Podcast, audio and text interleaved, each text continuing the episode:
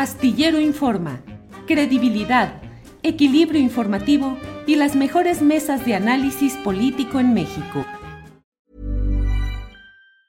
Burroughs Furniture is built for the way you live. From ensuring easy assembly and disassembly to honoring highly requested new colors for their award-winning seating, they always have their customers in mind. Their modular seating is made out of durable materials to last and grow with you.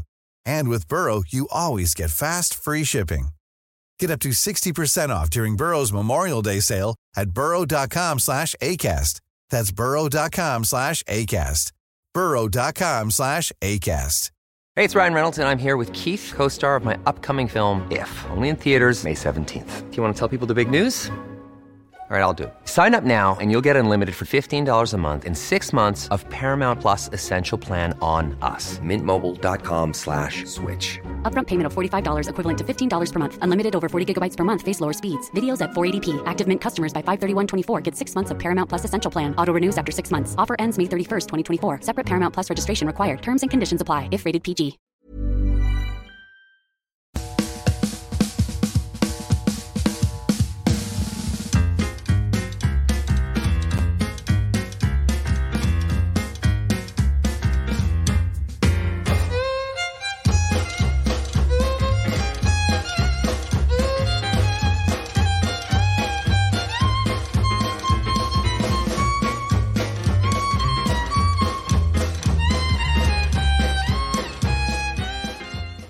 La una de la tarde, la una de la tarde en punto, y ya estamos aquí en este viernes 5 de mayo, viernes 5 de mayo de 2023. Gracias por acompañarnos en este día, gracias por estar atentos a la información, a la mesa del más allá, a las recomendaciones de fin de semana, a los cinco minutos de inclusión y a las entrevistas e información que comparto con mi compañera Adriana Buentello, que ya está por aquí. Adriana, buenas tardes. ¿Cómo estás, Julio? Muy buenas tardes. Saludos a todos los que ya están conectados. Yo preparada, mira, para este viernes caluroso ya estoy, mira, puesta. Ándale, ándale, ya con eso, adelante. Adriana, ¿cómo estás? ¿Cómo te va en este 5 de mayo? Dime, de chiquita desfilabas en los 5 de mayo, ¿qué hacías en las festividades escolares?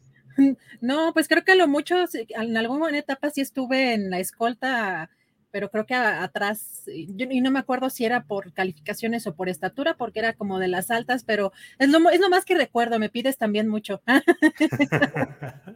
en fin, Adriana, pues hoy es un día periodísticamente, informativamente no tan intenso como otros días o cómo lo vas viendo hoy, Adriana? Pues efectivamente, no tan intenso, pero sí hay eh, cosas que son importantes. Bueno, eh, entre otras cosas, ayer se posicionó como trending topic eh, el nombre de esta conductora de noticias MBS, Pamela Cerdeira. creo que habrás visto, pues, uno de los mensajes que colocó esta conductora porque causó polémica, pues, de por sí en el primer debate, Julio, del Estado de México, pues hubo allí pues una situación que en el análisis de la moderación, pues creo que sí, algunos coincidimos en que pues la conductora o la moderadora pensaba que era una entrevista, estaba increpando a la candidata en lugar de moderar un debate, pero bueno, por supuesto que hubo pues ahora una pues movilización por parte de pues eh, el partido eh, y uno de los representantes de este partido en el Estado de México, en el Instituto Electoral, César Faz, pues aunque explicó y en una entrevista creo que es relevante para lo que va a pasar en las próximas fechas, que su partido no planteó más que pues el Instituto Electoral eh, no modificara o no cambiara necesariamente a la moderadora, sino que se hicieran modificaciones generales que garantizaran eh, pues que había eh, armonía o cierta equidad, ¿no? Y pues hoy tendrían una respuesta. Así que vamos a ver qué sucede en este punto, porque pues, la conductora, por supuesto, que también salió ahí a, comentar y ahí está este tema en la polémica. El debate se da el 18, se va a llevar a cabo eh, en teoría todavía en pie el 18 de mayo y veremos qué sucede, pero también importante día porque se declara pues como finalizada la emergencia eh, sanitaria por COVID-19, pero eh, pues sigue latente y ya es una situación también que vamos a vivir eh, de manera permanente con, con, este virus y más adelante también tendremos información.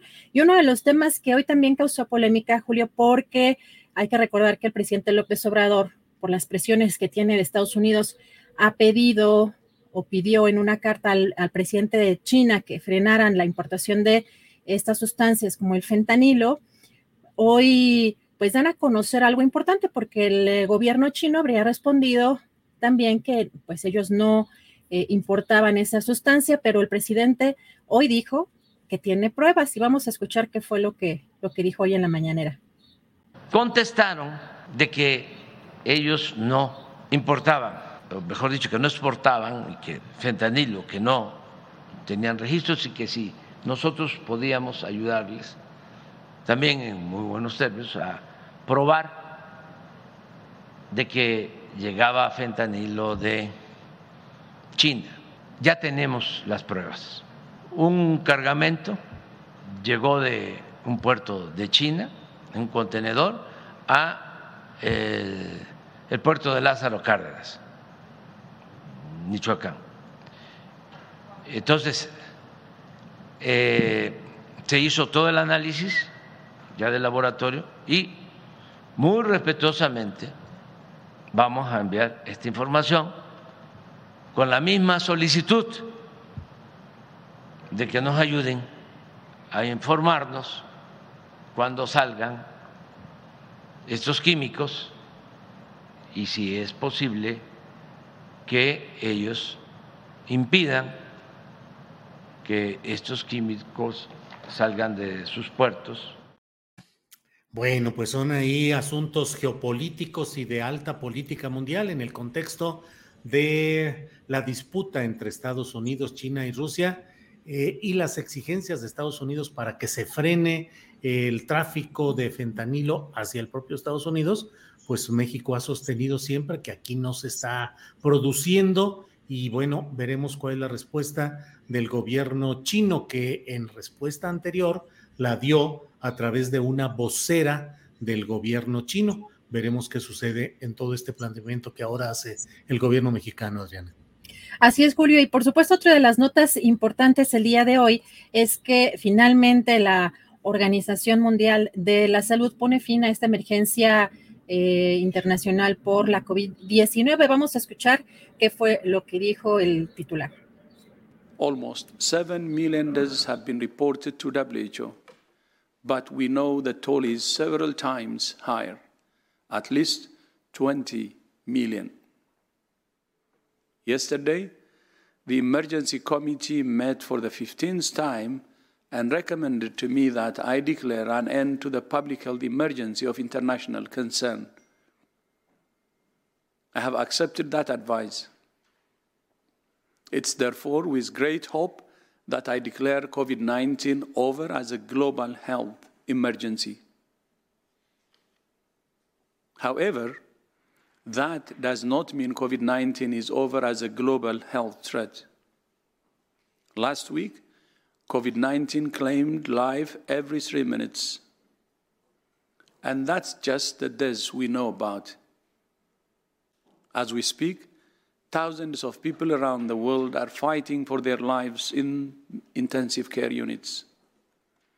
And millions more continue to live with the debilitating effects of post COVID 19 condition. This virus is here to stay.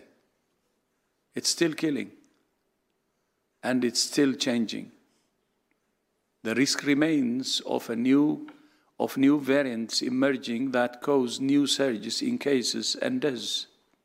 The worst thing any country could do now is to use this news as a reason to let down its guard, to dismantle the systems it has built, or to send the message to its people that COVID 19 is nothing to worry about. Bueno, pues Adriana, de una u otra manera, el hecho concreto es que se levanta la emergencia internacional, efectivamente sigue el pico de contagios, eh, fallecimientos diarios, desde luego, de personas en todo el mundo, pero bueno, de alguna manera creo que es de esas noticias, no sé cuál sea tu, tu postura, cuál sea tu, tu, tu sentir en este tema, Adriana, pero un poquito como que dice uno, ay, cuando menos, aunque sea declarativamente, que baje un poquito todo esto, que aunque ya es menos el número de contagios, sin embargo sigue ahí latente todo ese riesgo, Adriana? Pues es que creo que eh, pues somos de las personas afortunadas que logramos sobrevivir a esta pandemia, que teníamos eh, chamba, que eh, pudimos proteger a nuestros seres queridos. Pero pues también ahí hay un tema que me llamó la atención en esta conferencia que dio el director de la Organización Mundial de la Salud, donde menciona que pues por supuesto que en estos años hay pues también eh, pues gente que sufrió por no nada más por las eh, por la infección o por directamente la afectación de este virus, sino también por la pobreza, por el desempleo, por este, la, la soledad. Hay, hay un tema también psicológico muy complejo cuando cierran fronteras, cuando hay medidas en diferentes países en diferentes eh, lugares más, incluso en México, más estrictas, a pesar de que el gobierno federal no fue tan estricto, pues los gobiernos locales manejaron obviamente de manera diferente cada... Eh, pues sí, eh, cada estado fue manejado de manera distinta en esas circunstancias. Eh, pues ahí, pues un tema que puede parecer eh, anecdótico, porque quizás sí bajó, pero creo que las secuelas también emocionales, sociales, económicas permanecen y pues sí, es, creo que México incluso uno de los países que sobre todo en lo económico, pues parece haberlo sorteado pues pese a las condiciones del sistema de salud, pero pues eh, somos de las personas eh, afortunadas. Lo que menciona eh, también llama la atención de que son 7 millones las personas que fallecieron reportadas, pero que estaría la cifra quedándose muy abajo y que calculan que por lo menos, por lo menos serían 20 millones de personas que fallecieron víctimas de este, de este virus, Julio.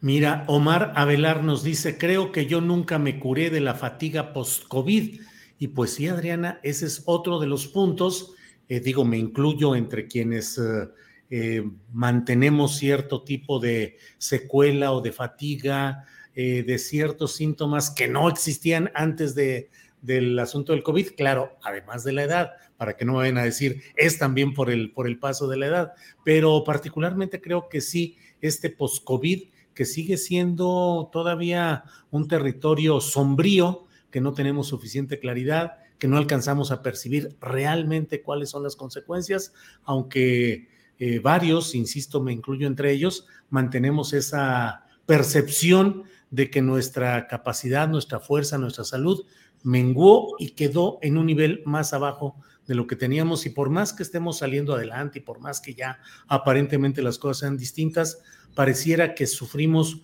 un golpe que disminuyó, que nos hizo bajar en nuestra capacidad vital y bueno, pues ahí estamos eh, muchos con este post-COVID, Adriana. Y además creo que van a ser muchos años en los que se tengan o que se estudien las secuelas, pero también el propio virus y las mutaciones. La parte que también es, creo que importante de recalcar es, este mensaje no es que ya se acabó completamente la pandemia, sino es que disminuye la emergencia mundial bueno, también habrá que entrevistar, por, supuesto, a médicos. A lo mejor en algunos días podemos tener al doctor, al doctor Frisi para que nos detalle más eh, qué implica esta, este cambio. Pero lo que es claro y lo que menciona es que pues no hay que bajar la guardia, Julio, no hay que bajar la guardia porque malas variantes ahí están pendientes. Así es, así es. Efectivamente, una de las circunstancias es el mantener los cuidados, mantener eh, pues la mayor vigilancia en el sistema de salud pública y poder seguir adelante. Hay muchos comentarios, Adriana, en el sentido de todo esto que estamos hablando. Em, Claudia de la Rosa dice, es cierto, a mí también me afectó. Oye, ¿por qué eh, dicen que soy, soy mocha? Dicen, soy, soy mocha, dice Adri es mocha, o no sé qué, eh, qué comentario, imagínate, si al contrario, pero no sé qué habré dicho. ¿Qué no, no pues que, mocha, yo bueno, pues mocha no sé en qué, pero pues, pues si no, al contrario, pero, pero bueno, después de la, del COVID a mí también se me cansa el, caballo. Pues, así, es. Eh, eh, Acuario dice, entonces esta hueva que traigo es por eso. Acuario tiene que hacerse exámenes profundos, no vaya a ser que sea por otra cosa. Mira, Julián Falcón dice, a mí no me ha dado COVID. órale, pues. O a lo mejor no se enteró, ¿no? Es de las pues sí que también sucede. Yo creo que ya es muy difícil que no le haya, no nos haya tocado, ¿no? A todos. A mí yo, yo estoy casi segura que fueron dos veces, aunque la última, la última prueba que me hice salió negativa, pero a mí se me hace que esas pruebas ya no estaban detectando las variantes porque la sensación, pues no, no era algo que yo normalmente sintiera con gripas o con este, cosas así como comunes. Eh, ¿A ti te dio una, una, dos? Dos veces, una vez eh, yo solito, pero fue al principio, cuando realmente la cosa estaba muy complicada porque no sabíamos de qué se trataba. Y luego, pues nos dio a Ángeles y a mí en la Ciudad de México. Y bueno, pues fueron dos veces. Pero mira comentarios como este. Fausto Leiva dice, a mí el COVID me dejó dañada la vista y ya van dos años de ello. Mónica Galeó te dice, igual que tú, Julio, después de COVID mi rodilla quedó como lastimada y con nada se compone y todavía algunas veces no tengo sabor. Oye, eso sí, eh, de verdad, a mí, yo debo decir algo que como soy dragona y yo sí tuve, creo que un día y medio o dos días no tuve gusto y yo lloraba, yo lloraba porque la comida no me sabía, pues sí es uno de los placeres de la vida y además justamente en ese momento tenía unos postres muy ricos en el refri, literalmente yo lloraba porque es, es horrible que no te sepa la, la comida, si es de las cosas que uno más disfruta, ¿no?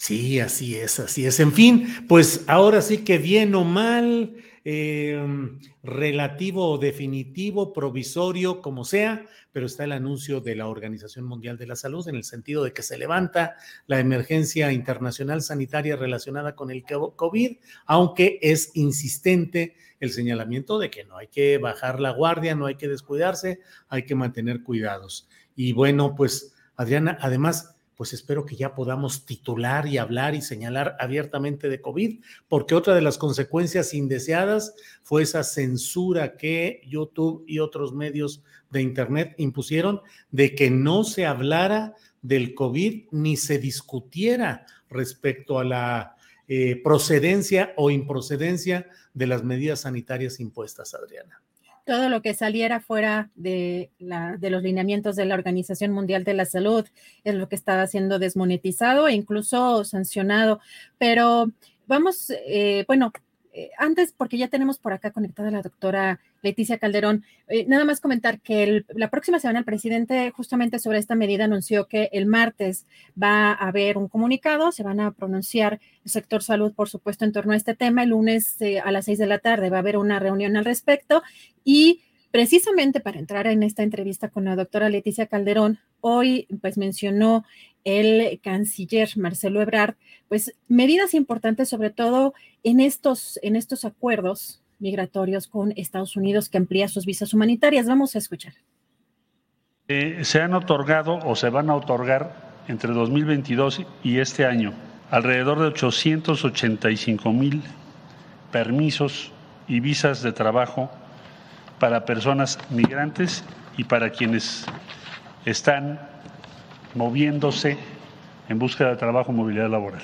885 mil. Esto nunca había pasado. Las vías para acceder al mercado laboral de los Estados Unidos o bien a reunificación familiar. Las principales vías son las siguientes. En el año 2022, en visas H2A y H2B para mexicanas y mexicanos, se alcanzó la cifra de 360 mil 656 visas. Es el mayor número en la historia de nuestro país. Repito, 360.656. Esperamos para este año que sea inclusive un poco mayor. Hay una cifra récord de ampliación de visas H2B para trabajadores en retorno y nacionales de Honduras, Guatemala y El Salvador. Se preguntarán ustedes, bueno, ¿y por qué yo reporto eso? Porque el presidente López Obrador en cada mesa que nos hemos sentado habla pensando en Centroamérica y en otros países, incluso en Sudamérica y el Caribe, no nada más en lo que a México le compete, sino también a otros países. Entonces, cifra de ampliación de visas H2B, llevamos 64.716. Esto es Honduras, Guatemala y El Salvador. Otro acuerdo que se logró, otro entendimiento, los nuevos permisos humanitarios con acceso formal al mercado laboral estadounidense para personas de Cuba, Haití, Nicaragua y Venezuela. Aquí se pactaron 360 mil este año en curso. Bueno, pues números van, números vienen y de eso vamos a hablar en un ratito más con un especialista que nos puede ayudar a ir desentrañando todo esto. Adriana, eh, sí. Así es, Julio, nada más comentar que el canciller también fue muy enfático en que hay coyotes que están cobrando eh, 7 mil dólares eh, a las personas bajo un engaño eh, de que a partir del el 12 de mayo podrán ingresar a Estados Unidos. Y también el presidente López Obrador eh, pues comentó que como la conferencia se escucha en otros países, pues van a estar informando eh, a los migrantes para que, o las personas que tengan esa intención para que evitar que hagan toda esa travesía o ese vía crucis con tantos riesgos, porque ya hay otra manera, eh, de acuerdo con lo que él dijo, de hacerlo de manera formal, incluso en sus propios países. Bueno, es parte de lo que dijo hoy el presidente López Obrador en esta mañanera. Y pues regreso ya al final con las recomendaciones. Muy bien, Adriana, gracias. Seguimos adelante y nos vemos en un ratito más. Gracias. Eh, seguimos adelante con nuestro programa. Es la una de la tarde con 20 minutos, una de la tarde con 20 minutos y precisamente vamos a hablar ya en unos segundos con eh, la doctora Leticia Calderón Chelius. Ella es investigadora del Instituto Mora y presidenta del patronato de la Organización Civil Sin Fronteras. Así es que gracias, Leticia, por estar aquí. Buenas tardes. Muchas gracias, Julio. Aquí a tus órdenes encantada. Saludo para todos. Gracias, Leticia. La verdad es que mm, eh, pues nos gustaría pedirte que nos ayudes a tratar de desentrañar qué es exactamente lo que está sucediendo. Vino la asesora de Seguridad Nacional del presidente Biden a una reunión eh, con el presidente López Obrador y con otros funcionarios mexicanos y acordaron, entre otras cosas, que continúe la recepción en México de aspirantes a migrantes que hayan solicitado, que estén en vías de tratar de establecerse en Estados Unidos, Estados Unidos no los recibe y los manda de regreso a México. Es así, o sea, seguimos convertidos en una especie de depósito eh, de estos um, eh, migrantes en un proceso que le correspondería desahogar plenamente a Estados Unidos, Leticia. No, bueno, puesto así, Julio, sí, así seguiremos sin considerar el hecho de que la, migración tiene una dinámica que te llevará a recordar, por ejemplo, el hecho de que de repente teníamos seis, ocho mil haitianos que cruzaron el territorio mexicano, que eh, iban a cruzar por Coahuila, recordarás esa, ese momento, y en un momento dado ya pasaron, cruzaron, y entonces ese ya no fue tema, ese ya no es una situación en México. ¿Por qué? Porque esto, este tema de la migración tiene una circularidad y además una parte de mucha, digamos, de coyuntura muy fuerte. Y eso es lo que me gustaría platicarte ahora porque, bueno, primero decir, Julio, estamos en el 5 de mayo, que es la fiesta mexicana en Estados Unidos. Entonces, yo hasta pensé que por eso me habías invitado, porque era justo el mero día.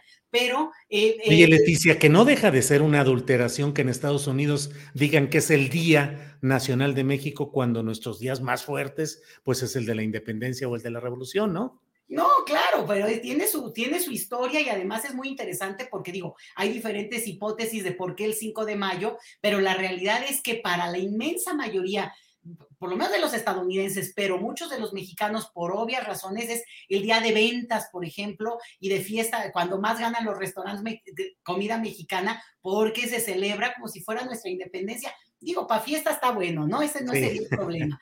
Pero bueno, no, lo que te quería comentar es que, bueno, en este escenario, lo que estamos viendo es que, pues, obviamente, en Estados Unidos ya se empiezan a articular las fuerzas políticas y va a terminar, y lo, voy a explicar brevemente, esta normatividad que puso Donald Trump a propósito de la pandemia y que con el fin de la pandemia, bueno, ya es insostenible porque se quiso quitar el título 42, se llama, desde hace más de casi un año, pero no se pudo, se recurrió de parte de los republicanos, recurrieron a eh, instancias de, judiciales para que se mantuviera. Y entonces ahora sí es inaplazable y el 11 de mayo termina y eso implica que esa restricción ya no estará vigente. Sin embargo, entra inmediatamente otra, otra que se llama título 8, que es peor y es la que estaba antes, Julio, o sea que esto es todavía más grave, porque es una, una restricción que implica que las personas que son detenidas y que se consideran reincidentes de haber entrado a Estados Unidos sin documentos,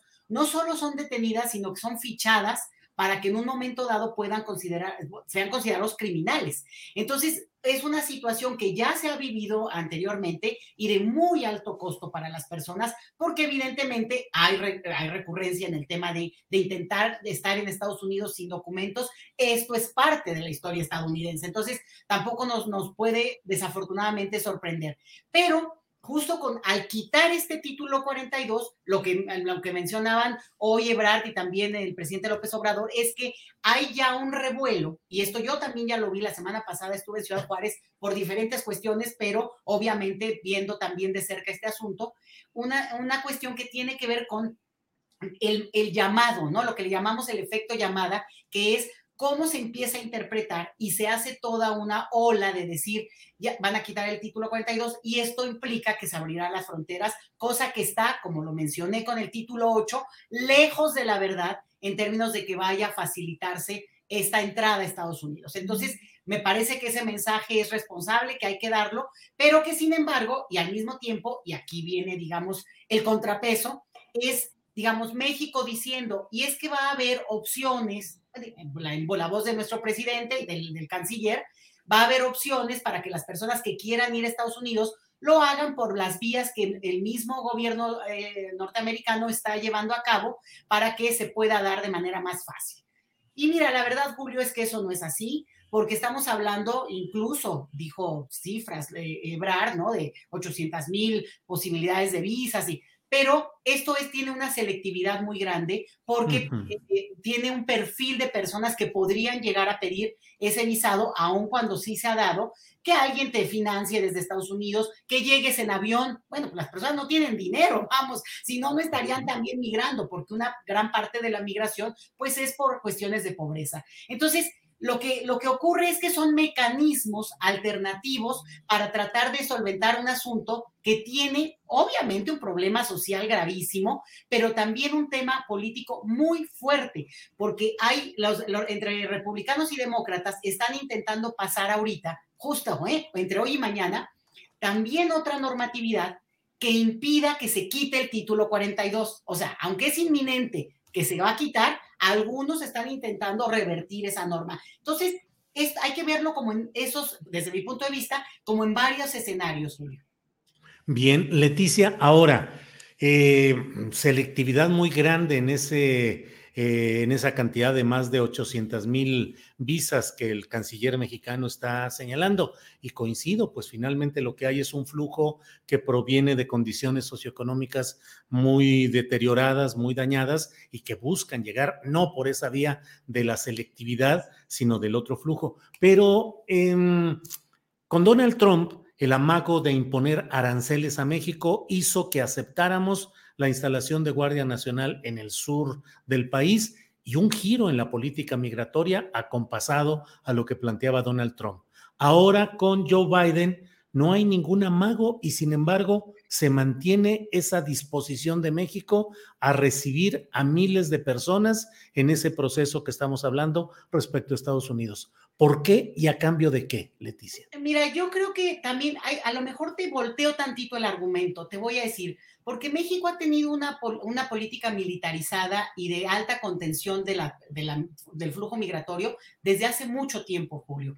Tal vez lo que pasa es que hubo un discurso de que iba a haber un cambio y eso no, es, no ocurrió, ¿no? Y se volvió muy visible, también porque cambió este perfil de migración más que abiertamente se ha movilizado a lo largo del territorio con el tema de las caravanas a principio del sexenio. Pero en realidad, esta política de contención y, digamos, alineada a Estados Unidos ha sido así hace décadas incluso. Entonces, esa es una parte donde quisiera como afinarle, porque lo que, lo que no hemos visto es una, una diferencia contundente, sustancial. Y bueno, obviamente, ahora que tenemos Guardia Nacional, se ha visibilizado pues en muchos campos de la vida en México, pero eso sería una parte con el tema de la migración. Y la Leticia, pero tanto así como 25 mil guardias nacionales colocados en la frontera sur. ¿Tuvimos política en esos números así había? Mira, ha habido, por ejemplo, tú tal vez recordarás el Plan Frontera Sur que en el 2014 entró en vigor y fue muy interesante porque había una persecución sobre todo y no, bueno, no Guardia Nacional porque no existía la Guardia Nacional como tal, pero todo este mecanismo, a eso me refiero. Entonces, o sea, no, no quiero minimizarlo y al contrario, estoy diciendo que lo que, lo que invito es a verlo en un sentido mucho más amplio y más complejo por eso, porque México, eh, eh, y esa es la otra que te, que te, que te afino, digamos, México no es que va a recibir personas, México no ha dejado de recibir y en realidad es de los países grandes de América Latina que menos población extranjera ha recibido en este último ciclo de migración. Mira, tenemos casi 7 millones de personas venezolanas que han salido los últimos 6, 7 años de su país, de Julio. ¿Y dónde está esa gente? Bueno, 5 millones están a lo largo de los países de, nuestro territorio, del continente latinoamericano, y en México realmente ha habido una cantidad muy pequeña. Entonces, lo que estamos viendo ahora, y ahí agárrense, es, digamos, que México finalmente está entrando a este ciclo de movilidad eh, entre países de la región. ¿Por qué? Pues porque la gente al ir saliendo se han dirigido, tal vez tú sabes bien que esta situación que está ocurriendo entre Chile y Perú, en la cual personas que fueron a Chile y ahora por una reglamentación muy dura, muy rígida del gobierno chileno, están siendo expulsadas de Chile. Entonces quieren ir y pues, a, Venezuela, se quieren regresar a Venezuela, pero no pueden pasar porque Perú se los impide. Entonces, ahí hay una circunstancia muy delicada en esa frontera. Y lo que te quiero decir con esto es que es obvio que esto genera tensiones, una situación que también, y, y creo que es importante decirlo, se ve mucho en la lectura nacional, pero gran parte del problema se vive en las fronteras. Y ahí es donde tenemos también como que llamar la atención en términos federales del recurso, la atención, el apoyo que tiene que tener, y la información inclusive, ¿eh? que tiene que tener la población en las fronteras sur o norte, de, en este caso de nuestro país, porque la concentración de las personas en miles se da en, esa, en, este caso Ciudad Juárez o en Tijuana o en las distintas ciudades que tú me quieras decir de la frontera, ¿no? Leticia, y nos dices, agárrense, eh, porque estamos entrando a este ciclo de movilidad de los países de la región. Déjame ver si eh, en un planteamiento muy directo y muy sencillo te pregunto, Quiere decir que México vamos a entrar, ya estamos entrando, ya estamos en ese ciclo de problemas que hemos visto, lo que mencionas de Chile, Perú, pero también lo que hemos visto en Europa, en África, en muchos lugares, el gran problema de la migración. ¿Ya tenemos que estar preparados para entrar a ese ciclo? Pues mira, es que la migración no es un problema, Julio. El problema es cómo se atienda a las personas que transitan o que buscan asentarse en un lugar. Bueno, y lo digo así también porque en la narrativa que se construye públicamente también se, también se va el, el imaginario de las sociedades respecto a las personas que llegan a habitar en una nueva nación. Entonces, con ese cuidado lo digo y por eso eh, me parece que es importante entender que, bueno, a México, México no ha sido principalmente un país de destino, ha sido un país de tránsito migratorio por obvias razones. Somos la frontera con el país más, más rico del planeta y el que además chupa trabajadores migrantes del planeta, Julio. hay, que, hay que decirlo contundentemente. Ellos atraen migración, la, la seleccionan y hacen como que cierran, pero luego abren, o sea, en este juego macabro que también ellos tienen, pero es nuestra realidad histórica. México ha, expulsado a su propia población. Ahora, lo que estamos viendo es que sin que México se vuelva un país de destino, y muchas veces no es un destino deseado tampoco, sí se está volviendo un espacio de limbo, de espera, que una espera que constituye, pues al final de cuentas, la vida de seres humanos que requieren tener un nivel de certeza en algún momento y para el propio país, la propia nación, dar, ofrecer esa certeza puede ser muy productivo y, puede también tener una, digamos, un impacto muy positivo, porque lo contrario es generar estos espacios de marginación y de exclusión que al final no necesariamente se van a resolver por la vía de la migración, esto que decía yo con Estados Unidos. A lo mejor y, de, los que vemos ahora en Ciudad Juárez, que es eh, lo que conozco muy bien, en El Paso, Texas, yo he visto reportajes de personas que están alrededor de una cuadra que es ahí muy cerquita de la frontera. Te voy a decir, declararon, se declararon en estado de, de crisis, eso les da recursos, en este caso a la ciudad del Paso, Pero déjame que te diga, esa concentración es ahí, Julio. No es que haya migrantes en otras partes de ese inmenso territorio. Entonces, hay también una parte en que se exacerba la idea de esta población concentrada y sí son varios miles y siendo varios miles, obviamente, pues se notan, hay necesidad de atención humanitaria, sanitaria, de todo tipo, pero el asunto es que tampoco es que han desbordado en ningún caso y en ninguna nación tampoco. Y mira que estamos hablando de dos millones de, colombianos eh, hoy instalados en, de venezolanos instalados en Colombia eh, eh, producto de este, este, esta diáspora de los últimos años, Julio. Entonces, si ahí sí son números como más fuertes y seguramente también muy concentrados en algunas zonas donde es más visible. Leticia, todo este contexto con sus circunstancias positivas y negativas, ¿cómo lo estamos enfrentando como gobierno en México? Eh, si tenemos como referencia lo sucedido en Ciudad Juárez, la muerte de 40 migrantes y la permanencia del señor Francisco Garduño en la dirección del Instituto Nacional de Migración. La política de migración que tenemos actualmente en México es la representada en estos hechos Garduño Ciudad Juárez. Fíjate, Julio, que es, creo que es como el punto de quiebre e, esta tragedia tremenda, porque realmente muchas de las cosas que ocurren no es tanto de la política, sino de la práctica que hay detrás de la política y, por, por cierto, ilegal en nuestro país. Por ejemplo, la detención de las personas. Digo, mucho de esa tragedia que ocurrió tiene que ver con circunstancias extralegales que no obedecen a lo que se supondría que tendrían que seguir como protocolo. Un caso, esto digamos ya, ya más puesto en el, tú me preguntas por, por el licenciado Garduño, pues es obvio que si está se está haciendo una investigación donde ya se le, eh, se le imputan cargos, bueno, el mensaje político que siga al frente no, no es alentador, porque incluso en una cuestión pues, más de ética, más, pues pones tu, tu, renuncia en, la, en, el, en, el, escritorio y dices, en tanto se investiga, yo me, mantengo a, a, la, a, la, espera.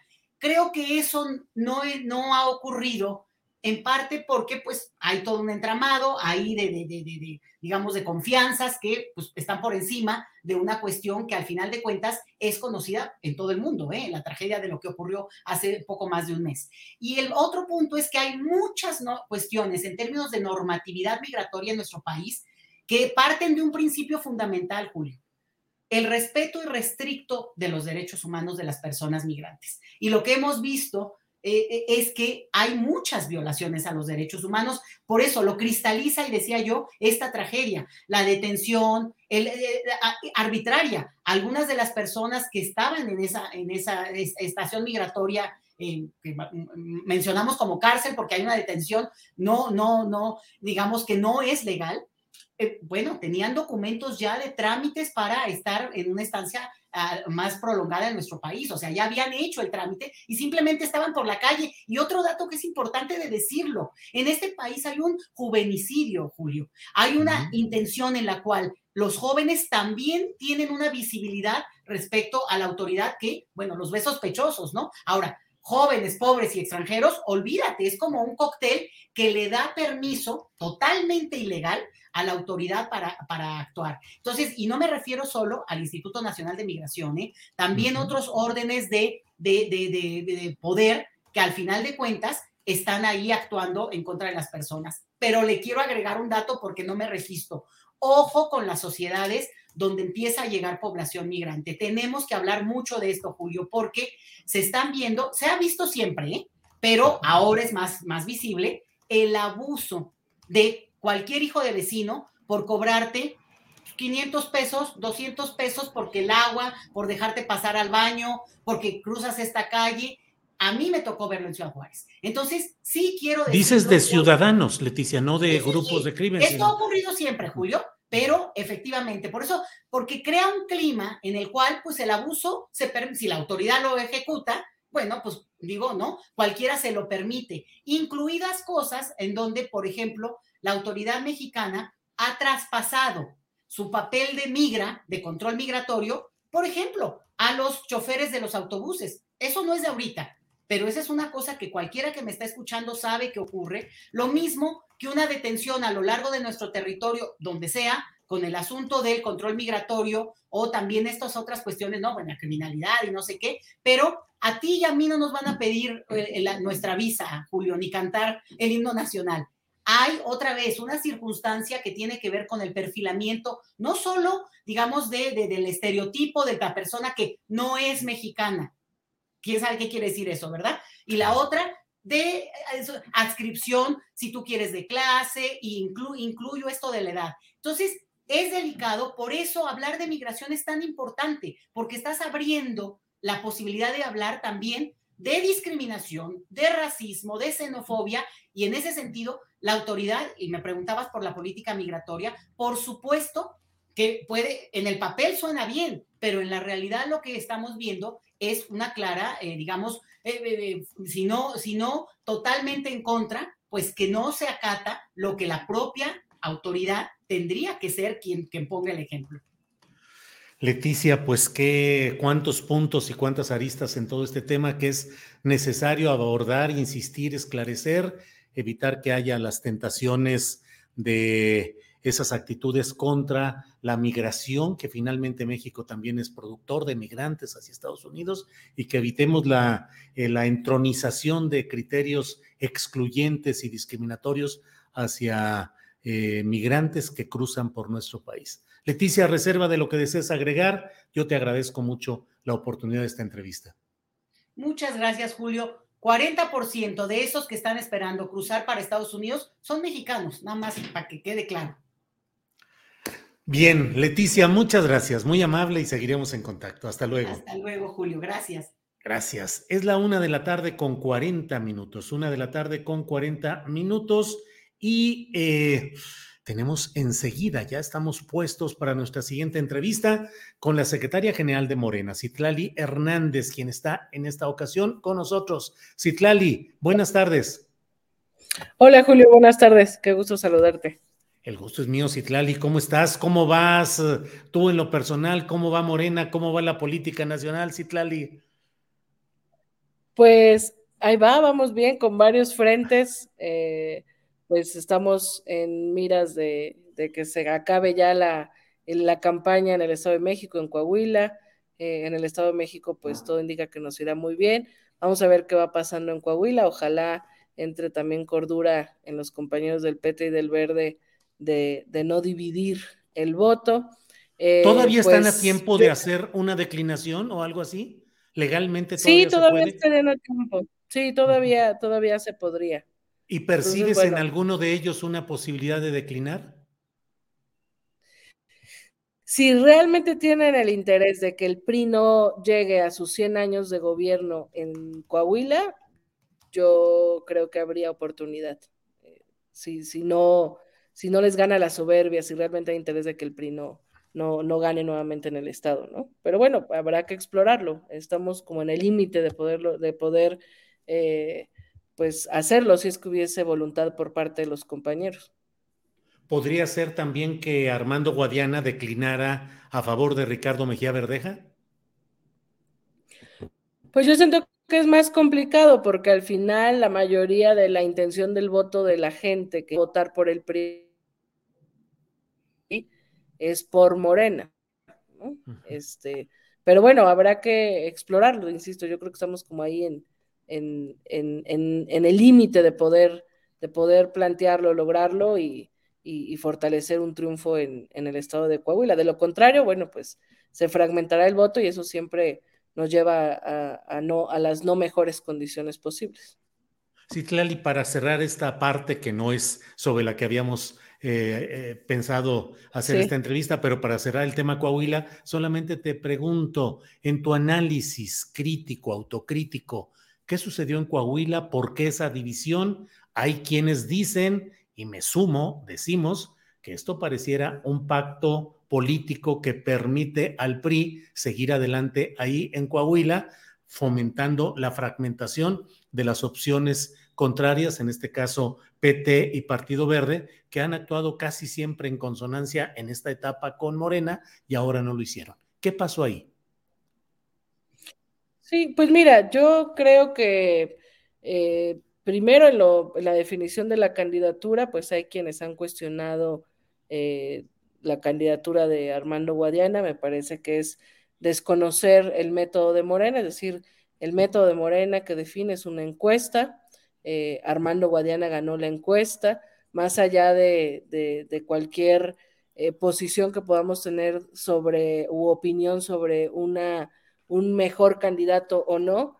Eh, y a raíz de eso, pues Morena también y el movimiento de la transformación tiene que aprender no a perder la autocrítica ni a dejar de ser críticos, pero sí entender que una parte de la política partidista implica disciplina. Es decir, si tú decides participar en un proceso con reglas muy claras y al final eh, te gana el ego, la banalidad y no reconoces la encuesta, eh, que es lo que ha pasado en el caso de Coahuila, pues me parece que eh, pierdes de vista lo importante, que lo importante es iniciar un proceso de transición en un estado que ha estado más de 96 años gobernado por el PRI. es profundamente sospechoso, sin duda, que sabiendo cómo es el PRI en Coahuila, eh, pues tanto el PT y el Verde decidan irse por aparte, porque no creo que estén pensando en ganar, no creo que tengan eh, en su análisis muy sincero, aunque no lo digan públicamente, en que podrán ganar. Eh, yo creo que la fragmentación siempre le convendrá al PRI, sobre todo en estos escenarios, en un estado donde eh, se han caracterizado por una operación política, corporativa, clientelar muy fuerte, donde tienen grandes estructuras y donde ya es muy claro, es como lo que está pasando en el Estado de México, son dos candidatas de dos proyectos, el bloque de los demás partidos impulsando a la candidata preanista y eh, por otro lado Morena y sus aliados con el PT y el Verde. Así en Coahuila tendría que ser. la oferta de dos eh, de dos candidaturas eh, que representaran a, dos, esos dos proyectos. Y bueno, la fragmentación, pues sin duda, eh, yo comparto que es sospechosa porque sabemos cómo opera el PRI. por eso también la ciudadanía tendrá que ir valorando con base en las encuestas y en la intención de voto, y ese es mi punto personal de vista, tendremos que ir viendo si hay condiciones de ganarle al PRI unidos, mucho más fuertes, y entonces, si el PT y el Verde, como aliados nuestros, tendrán eh, la capacidad, la voluntad de, declinar y cerrar filas para poder ganar Coahuila, porque lo contrario, pues no, no es un secreto para nadie que la fragmentación ayuda a estas grandes estructuras priistas. Citlali, em, pues son muchas las tendencias que hay dentro de Morena hoy, tratando de encontrar espacios, de crear estructuras y ahora estamos en presencia de algo muy peculiar porque en los estatutos de Morena, si no me equivoco, hay la prohibición de que haya corrientes internas de opinión, es decir, grupos organizados que pretendan defender ciertos eh, criterios grupales frente al interés general del partido. Pero ahora ah, se han aprobado seis agrupaciones políticas nacionales, ocho, seis de ellas muy claramente cercanas, me parece a mí, a intereses de Morena, encabezadas algunas de ellas por personajes con cargos dentro de Morena. ¿Qué hacer frente a esa realidad legal? Porque finalmente jurídicamente ya tienen un registro y pueden presionar o tratar de presionar para obtener candidaturas, para presionar al interior de Morena. ¿Qué hacer en ese caso, Citlali? Bueno, primero decirle a los militantes y simpatizantes de la Cuarta Transformación que la herramienta que se construyó para iniciar el proceso de transformación con López Obrador y para continuarla, eh, es Morena. Es decir, eh, Morena ha sido muy generosa, incluso eh, a veces extremadamente generosa, ¿no? Tenemos un porcentaje de candidaturas externas en las que se ha permitido que participen varias personas que incluso no son orgánicos, ya no solo de Morena, sino ni de la izquierda. y en ese sentido a mí me parece un abuso que algunos de estos personajes que son diputados, que han tenido la posibilidad incluso más que la propia militancia fundadora de incidir en, los espacios de representación, pues en un claro oportunismo, porque yo no veo otro sentido, eh, conforman estas agrupaciones políticas, eh, un poco como lo que fue Fuerza por México, que hicieron un partido en el que a la gente intentaban decirle que ese era el nuevo partido obradorista, eh, con un plan seguro de, de, fortalecer el partido, que no les funcionó porque perdió el registro, eh, pero eh, pues en un claro eh, una clara intención oportunista, seguramente de negociar candidaturas, pues se arman estas agrupaciones políticas nacionales con además conceptos, con palabras, con eslogans muy vinculados a la cuarta transformación. Entonces, ¿qué hacer? Pues sabemos quiénes son, sabemos, eh, ojalá las y los compañeros que decidieron hacer esas agrupaciones tengan claro que eso no va a ser una herramienta de negociación de, candidaturas. Eh, sería, permitirlo sería eh, no solo un error, sino una traición al movimiento. No lo vamos a hacer. Lo ha dicho Mario Delgado, lo he dicho yo, en el Comité Ejecutivo Nacional lo hemos discutido. No estamos de acuerdo en la creación de estas agrupaciones, no vamos a permitir que sean instrumentos de negociación o presión política.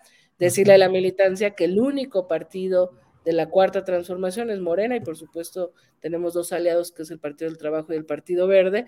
Eh, pero bueno, pues es esta dinámica, yo creo, eh, Julio, en la que algunos, en una lectura profundamente oportunista, ven que estamos al cierre del sexenio, que perderemos, y hay que decirlo, eh, cuando Andrés Manuel López Obrador salga de la vida política, que lo ha dicho como un tema eh, pues muy decidido, eh, perderemos al principal líder moral, líder político.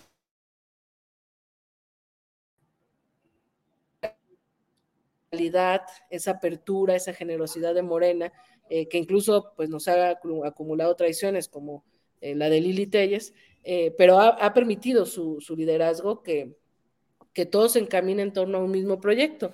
Yo no sé si en una lectura, eh, insisto, profundamente oportunista, haya grupos de interés o grupos eh, organizados que estén pensando que para obtener fuerza política dentro de Morena, para ir al 2024 con mayores espacios de sectores como la luz del mundo u otros sectores, eh, pues eh, piensen que esto va a funcionar. Al contrario, por lo menos para mí, ojalá la Comisión Nacional de Honestidad y Justicia de oficio eh, pueda hacer un, por lo menos un extrañamiento de que no están permitidos los grupos y que no tiene sentido incluso confundir a la gente con, con estas agrupaciones.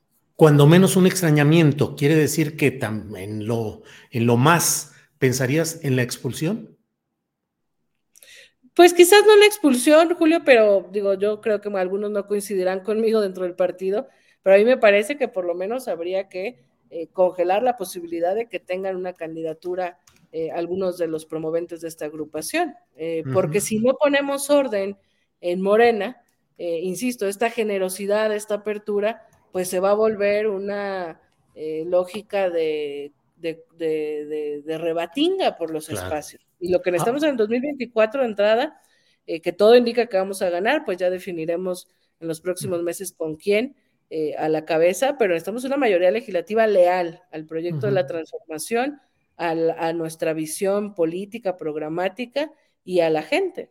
Porque si eh, ojalá las candidaturas fueran un problema, no solo son las candidaturas, es que hemos tenido personajes que llegan a los espacios de representación popular y se desentienden del proyecto, de los principios, de los valores de Morena. Entonces, eh, yo creo que tenemos que ser muy cuidadosos en el 2024. Es eh, profundamente incómodo y molesto saber que estas agrupaciones eh, traen esa pretensión de negociar candidaturas porque no veo otro sentido por la cual surjan. y si no somos firmes en eso, pues Morena se va a ir generando eh, va a ir teniendo grupos de presión por, por espacios y eso pues no, claro. no es lo que buscamos para Morena. Claro, Citlali, hablas de la generosidad de Morena, de la apertura incluso a personas eh, distantes o hasta contrarias a la ideología de Morena y eh, te planteo, la oposición está abriendo incluso rumbo a la candidatura presidencial de 2024 la opción de cartas de la sociedad civil de candidaturas independientes. Morena podría, en sus estatutos y en su realidad política, abrir para la candidatura presidencial de 2024 espacio a candidaturas independientes, no afiliadas de sociedad civil? No sé si para la presidencia yo creo que tenemos muchos perfiles ligados al, movimiento, sin duda. Eh, para otras candidaturas, pues hemos sido eh, muy abiertos, ¿no? Lamentablemente a veces mediáticamente son más visibles las candidaturas cuestionadas, pero pues tenemos eh, del movimiento social, compañeros que vienen de la sociedad civil, de la academia. Yo creo que Morena siempre eh, ha sido muy abierto. Eh, de hecho, creció Morena en una inclusión de candidaturas externas. Eh, a mí me parece que en estas dos visiones de país que se están disputando política y electoralmente hacia dónde va México, Morena está en posibilidades de, de que esta apertura no sea solamente para integrantes de otros partidos que de alguna manera frente a, la hecatombe que está viviendo eh, otros partidos, pues muchos se quieren venir a Morena, sino al contrario, que Morena se abra más hacia la izquierda, es decir, que tengamos candidatas y candidatos provenientes del, movimiento social, provenientes de sectores en defensa del territorio, eh, de pueblos indígenas, eh, de la población LGBTI, feministas, es decir, eh, esta apertura de Morena me parece que hacia el 24 tiene que ser más hacia quienes representan nuestra, nuestra visión programática, eh, que un poco lo que, está, lo que busca hacer la oposición es como en una especie, como movimiento ciudadano, como una especie de socialdemocracia, jalar algunos sectores para ganar votos, pero no necesariamente para disputar en términos eh, programáticos, de agenda, una serie eh, de planteamientos. Creo que nosotros, en ánimo de profundizar la transformación, eh, no podemos solo llenarnos de, de de Morena, sino que también eh, tendríamos que aperturar, insisto, más hacia la izquierda. hemos tenido cuadros pues provenientes incluso del PAN, que todos nos han salido mal, lo ha dicho el presidente, ¿no? Germán Martínez, este, una serie de, personajes que se han acercado, que, que Morena ha sido muy generosa, y que a la mera hora, pues hoy son hasta los máximos opositores. Bueno, es mejor tener a una izquierda crítica dentro de la cuarta transformación que a una derecha o a un personaje de centro eh, golpeando, que no, no, no es lo mismo. ¿no? Eh, Citlali, en términos estatutarios, si un militante de Morena eh, hoy desea plantearse como aspirante presidencial, ¿tiene derecho? Sí, mira, vamos a lanzar la convocatoria, eh, seguramente eh, pasando las elecciones del Estado de México y de Coahuila, eh, para la coordinación nacional de los comités de defensa de la cuarta transformación. Y en la experiencia que hemos tenido en estos últimos años, pues mucha gente se va a inscribir. Entonces, ¿cuál es el método? Pues es muy claro, es la encuesta. Entonces, si se inscriben 50, 60, 100 personas, tocará ir haciendo encuestas como filtro para llegar a los más competitivos y sobre las personas más competitivas, eh, pues definir. Eso es parte de lo que ha permitido que Morena sea tan generosa, que muchas personas se inscriben, militantes de base, eh, personas externas, eh, personajes incluso que recién se acercan a la cuarta transformación y donde no tenemos liderazgos fortalecidos, visibles, eh, porque tenemos muchos cuadros, pero no es lo mismo tener muchos cuadros que tener esos cuadros fortalecidos en liderazgos, pues a veces es donde algunos perfiles no tan orgánicos del movimiento han ganado las encuestas. Yo creo que en el caso de la presidencia seremos muy abiertos en quienes eh, quieran participar en la encuesta, pero pues eh, la verdad es que es muy evidente que nuestros compañeros vinculados a la cuarta transformación pues son de los más posicionados y seguramente será entre ellas eh, y ellos que, se vaya definiendo eh, quién, quién va a suceder al presidente López Obrador. Sí, Clali, aprovecho ya en este cierre de la entrevista para preguntarte, ah, en la realidad actual, tal como están las cosas, con las candidaturas centrales ya muy definidas rumbo a 2024, precandidaturas, pero ya muy definidas, luego de la reunión del presidente de la República con senadores en Palacio Nacional y con la presencia de los principales aspirantes, ¿tú estarías de acuerdo en que la solución sería una elección interna por consenso, es decir, que se pusieran de acuerdo o que se realice la consulta? Pues el estatuto nos permite, o sea, en el, en el 2015, cuando yo fui diputada local, pues fui consensada por los militantes de base, por los comités a los que yo pertenecía. Eh, la gran mayoría éramos producto de un consenso. ¿Por qué? Pues porque nadie pensaba si, eh, si que podíamos ganar, ¿no? Cuando Morena se vuelve muy competitivo, En el 21, por ejemplo, la única gubernatura por consenso fue la de Alfonso Durazo. De ahí en fuera, pues todas se fueron a, encuesta. Incluso en el caso de Campeche, Laida estaba promoviendo el consenso, eh, pero al final, pues hubo quienes querían ser medidos en la encuesta. Eh, yo creo que si hay capacidad de ponerse de acuerdo entre los principales aspirantes, el consenso sería ideal, sería un buen mensaje al interior, al exterior, eh, hablaría de una gran capacidad política, de una madurez de todos los integrantes. Sin embargo, bueno, yo lo veo complicado porque también todas y todos tienen derecho a ser medidos. El presidente adelantó mucho esta discusión pública, lo cual es muy interesante, porque él habló de la posible, de posibles nombres habló de la sucesión prácticamente a la mitad de su gobierno, y esto ha desatado algo interesante, es una discusión pública eh, dentro de la militancia y fuera, eh, en la oposición y en Morena, eh, todo mundo lleva rato discutiendo qué va a pasar cuando no esté Andrés Manuel López Obrador, quién va a suceder, qué perfil se necesita, el perfil más capaz, el perfil más leal, el perfil más autónomo del presidente, el perfil más cercano, etcétera. Y eso me parece que es muy interesante porque ha provocado discusiones, incluso ha provocado que algunos se aceleren, ¿no? Y, que también la militancia y la población vaya viendo quién es quién ya cuando se trata del ejercicio de la disputa de poder. Eh, entonces yo creo que este proceso de discusión pública abierta eh, pondrá a la mayoría de los aspirantes en una posición de querer ser medidos. Ojalá pudiera ser consenso, yo creo que es una una opción estatutaria, una opción política, sin duda, eh, pero si no se logra el consenso, pues sin duda será una encuesta y más bien lo que nos, y el presidente fue muy claro en esa reunión, ¿no? O sea, eh, tenemos una tarea histórica y tan grande que es seguir transformando este país, que dividirnos por la sucesión o por las diferencias, pues sería eh, un error, pues monumental, porque estamos en un momento donde la gente quiere que siga la transformación, donde el presidente ha logrado a través del debate político, a través de la acción de gobierno, pues eh, contrastar entre estas dos visiones de, país y, bueno, el lograr la unidad y lo que eso implica en cuestión de diálogo, de construcción de acuerdos,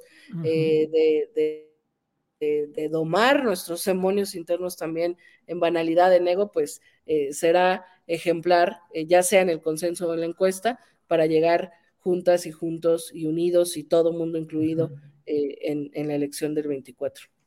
Citlali Hernández, secretaria general de Morena, senadora, muchas gracias por esta plática, por esta entrevista, para pasar pues revista a varios de los temas de la actualidad partidista y política nacional.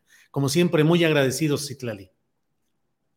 No, al contrario, Julio, también siempre un gusto. Muchas gracias. Que estés bien. Hasta luego, Citlali. Buenas tardes. Hasta luego. Buena tarde. Son las dos de la tarde con dos minutos, dos de la tarde con dos minutos. Y bueno, este viernes 5 de mayo vamos eh, ya en unos segunditos a entrar a nuestra mesa del más allá. Andrés eh, pondrá el la cortinilla correspondiente a este viernes, la mesa del más allá, que es en este viernes 5 de mayo. Así es que estamos puestos y de inmediato vamos, ya están ahí en la mesa del más allá. Ay, ay, ay, ay. ¿Quién es él? ¿Quién es uno y quién es otro, Fer? ¿Tú cuál eres? Ah, el de atrás. El de oh, atrás. Eh, sí. nos parecemos, pero él trae un pañuelo rojo y yo uno amarillo. ¿Y por qué esa discordia en los eh, cromática? ¿Por qué? No, no es discordia, se llama armonía, Julio. Armonía, el rojo y el amarillo. Órale, muy bien. que tiene que ser un viernes armónico. ¿A poco no, mi querido Horacio? Melódico y armónico. Eso es contrapuntístico lo que tú traes, ¿eh? es puro contrapunto, maestro. Pura polifonía. Muy bien, bravo. Ana Francis, nosotros no entendemos muy bien todo eso, si entre músicos hablan o cómo está el tema. A saber de qué están hablando par de payasos, a ver. a ver, a ver, a ver. Ahí les va rápidamente, a ver. La polifonía, la, a ver, les voy a explicar rápidamente. La polifonía es el arte o la, de, mezclar. a ver, la polifonía mezcla diferentes notas en diferentes líneas melódicas una, o sea, una simultánea a otra, esa es la gran herencia de Occidente, la polifonía es entonces la consecución de, intervalos, de melodías que se van sucediendo. Y el contrapunto es la parte de la música, la parte metodológica de la música que hace que, que estudia todos esos movimientos. Entonces ahí está, ahí hay, ahí hay contrapunto, ahí están contrapunteando sus colores, por eso se llama este, amarillo con rojo. Chiflame, chiflame un contrapunto. No sé, el contrapunto no se chifla. El contrapunto, no, no, no. Lo, lo, lo que, lo que cuando suenan dos melodías simultáneas, mira, por ejemplo, la del martinillo, ya te la sabes. Martinillo, martinillo, ririrín, tiriri. y luego entra la otra, la otra voz con la misma, con- eh, es- es- eso se llama canon. Es una, es una forma de polifonía. Dos voces se van sucediendo armónicamente, armoniosamente. Ok, esas dos voces tienen una estructura y la manera de estructurar eso, la manera el de estudiarlo, de componerlo, es el contrapunto. Es precisamente todas las artimañas de lo que nos valemos los músicos que escribimos, o que yo no escribo música, pero los compositores se valieron para poder precisamente escribir un contra, una, una, una melodía polifónica. Ese es el contrapunto. El contrapunto es la utilización del canon. Es la herramienta, es la útil, no, es la herramienta que te sirve para poder escribir un canon, una fuga o cualquier cosa que lleve varias voces a la vez. Fernando, ¿Perucho es eh, polifónico o contrapuntístico? No, Perucho es un romántico en términos musicales. Él, vean, vean su, su peinado, de hecho es como un Beethoven. Eh, Sí. no como, es muy terrible que, que le hayan puesto en una película en el cine Beethoven a un perro y que mucha gente conozca a Beethoven por un perro, pero en el caso de. Perucho, sí es un perro que disfruta la música. Eh, yo creo que muchas personas que tenemos, eh, pues, eh, animalitos, compañeros en la vida, pues a veces se hacen de nuestros gustos. Y veo que Perucho, cuando pongo a Eric Satie o al maestro Bach, o cuando pongo a, Beethoven o a, a Chopin, los románticos, pues se sienta a mi lado y está bien contento. Nos, nos apaciguamos las bestias. Ándale, muy bien, Fernando. Ana Francis, Ana Francis, 5 de mayo. En los festivales escolares, ¿qué te gustaba más representar? ¿Qué papel hiciste? ¿Cuál ceremonia te gustaba más? Si es que la sabía. Fíjate que esta nunca me prendió. Y mira que yo era patriótica desde chiquita, pero esta no, como que nunca, o sea, porque siempre decía, güey, pero perdimos la guerra. La neta, siempre me, ¿no? Nunca fui muy de celebrar las batallas, Julio. La- como que la, la cosa de, de las celebraciones en relación a las guerras nunca se me ha dado. Em, Y en otras ceremonias escolares, 10 de mayo. ¿m? Sí, pues mira, por ejemplo, recuerdo una, una vez del Festival de Primavera, por ejemplo, que me disfrazaron de mariposa y no era algo que me gustaba, porque yo más bien quería el de vaquero y se me rompió la cosita del ala de la mariposa, o sea, tenías que estar así todo el día, ¿no? Y se me rompió la cosita, entonces la alita andaba así, por ejemplo. Este, una vez por- eh, que no sé en qué, en aras de qué estábamos explicando para toda la escuela, en el patio y todo, el asunto de los planetas y la rotación y no sé qué, ¿no? Y entonces en esa ocasión me tocó salir de la luna y era muy bonito. Em, me gustaban más como los personajes que no fueran históricos. La onda de disfrazarse de personaje histórico como que no te daba chance, ¿no? Siento que eran, pues sí, son acartonados porque te los enseñan acartonados, pues, ¿no? Em, pero, por ejemplo, la última vez que vi al hijo de Nora Huerta, cuando lo vi disfrazado de, así de, no sé si fue de Vicente Guerrero, de quién, así con su trajecito, híjole, me dio mucha risa. Bonito, ¿no? Sí, pues sí, de todo eso hay, Ana Francis. Horacio, en México se ha producido la suficiente música épica que nos haga celebrar nuestros triunfos militares. ¿Cuál es la música épica mexicana? ¿Los corridos de la revolución? ¿Los cantos eh, juaristas? ¿Qué hay? Híjole, qué difícil pregunta, porque mira, va- vamos empezando por el himno nacional, que es un himno, que es un himno que a mí me parece ya demasiado bélico para lo que queremos o para lo que hemos sido los mexicanos. Es un himno, es un himno, y, y ves las estrofas mientras más estrofas pasan, porque esa de guerra, guerra, sin tregua al que intente de la patria manchar los blasones, todo eso me lo aprendí yo en la primaria, que mi primaria se llamaba, por cierto, 5 de mayo, y nos tuvimos que aprender todo el himno nacional este, con todas las estrofas, ¿eh? y, y- y- a mí siempre se me hizo muy delicioso, muy bélico, muy eh, sí, innecesariamente bélico. Digo, eh, obviamente todos los himnos nacionales tienen que tener una, obviamente, una, una estructura poética que te remita precisamente a las glorias nacionales o a los, los atributos de una nación pero aquí casi nadie habla de, de, los atributos del pueblo mexicano que conocemos, ¿no? Ni de las culturas antiguas, ni nada. O sea, todo es al grito de guerra, retiembla en su centro de la tierra, etcétera. Señor patria, bueno, la patria, los cines de oliva, etcétera. A mí me parece, por ejemplo, más bonito el, himno, el canto, el himno a la bandera de Julián Carrillo, del que dice, oh santa bandera de heroicos carmines, suben a la gloria de tus tafetanes. Ese es muy bonito, ese, ese himno, el himno a la bandera también el de Se levanta en el mástil y bandera, que bueno, es, también emblemático, eh, pero yo creo que, yo creo que las canciones más patriotas o más, este, más anquilosadas al, al, arraigo popular mexicano son los corridos de la revolución, obviamente la delita y todos los demás. Eh, pero yo creo que sí nos, nos hace falta un acervo de, de himnos como más, este, no sé, como, como de, de, de, una manufactura un poco menos beliciosa, sobre todo belicosa, sobre todo el himno nacional. Bien, Horacio. Em, Fernando. ¿Puedo una? Sí, sí, claro, Ana Francis.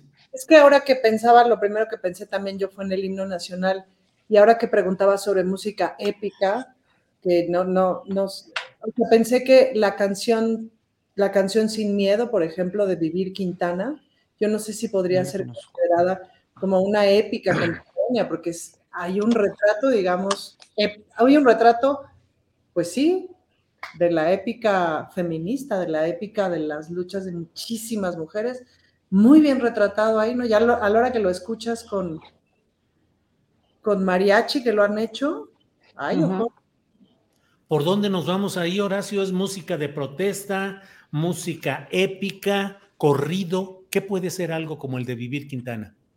Es que no la conozco, la verdad, no la conozco. No, no, no tengo idea, no puedo decir, claro que no conozco, pero, pero por ejemplo, las canciones de protesta de los 70s y de los 60s de, de, gente como Mercedes Sosa, de Violeta Parra, de Nicanor Parra, de, ya los, los, los las mismas músicas cubanas de la nueva trova, pues son, son músicas de una altura y de una poética y de una, y de una exquisitez musical maravillosa. O sea, mira, además la misma gracias a la vida de, de, ¿no? de Violeta Parra es una cosa verdaderamente fenomenal, fenomenal. O sea, todas esas canciones, las, las primeras de Silvio Rodríguez, las, las, es, que, es que estamos hablando de, de, de, una música con una poética muy, muy alta. Y a México, desgraciadamente, creo que, creo que en esos años le empezó a pegar ya la decadencia musical donde no podías protestar además. Bueno, había obviamente mucha represión, pero había hubo una falta de creatividad a partir de, de, pues sí, del, del, mismo anquilosamiento cultural priista, que en esos años estaba muy bien para muchas cosas, ¿no? Para muchas de las bellas artes, pero que a los, a los este, cantantes de, excepto con Chava Flores, que, que, que, obviamente me merece todo el respeto y está súper bien el, el, su estructura musical y su pensamiento, pero muy poco, muy pocos artistas llegaron porque llegó a la televisión comercial a fregarlo todo. Llegó la, llegó la onda de la música eh, de, la, de manufactura total absolutamente visual y este y pues ya lo televiso, ¿no? O sea, de, de, de, consumibles rápidos y de chatarrización de la cultura, donde la poética se hizo cada vez menos importante e imperó eh, y hablo de la poética musical de las canciones, pues, ¿no? Y se hizo cada vez más y más importante lo visual y lo barato y lo, lo, lo, lo, chabacano. No quiere decir que las manufacturas sean malas, porque hay grupos muy buenos de esa época, populares y todo, pero claro, obviamente no fue lo mismo. Además, tuvimos una gran influencia de Estados Unidos con los grandes años del rock and roll, que también estuvieron muy bien, digo, había grupos muy buenos, o, buenos y representativos, como los Locos del Ritmo, por ejemplo, que eran muy, buenos, donde estaba Johnny Laboriel, por ejemplo, ¿no? Había grupos muy buenos, pero en un momento dado ya nos fuimos más hacia lo gringo, poco a poco nos fuimos más hacia lo gringo que hacia lo contestatario, pues dijéramos, ¿no?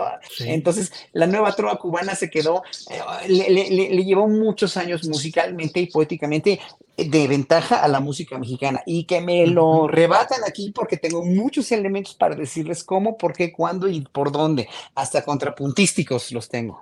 Órale, contrapuntísticos. Fernando Rivera Calderón.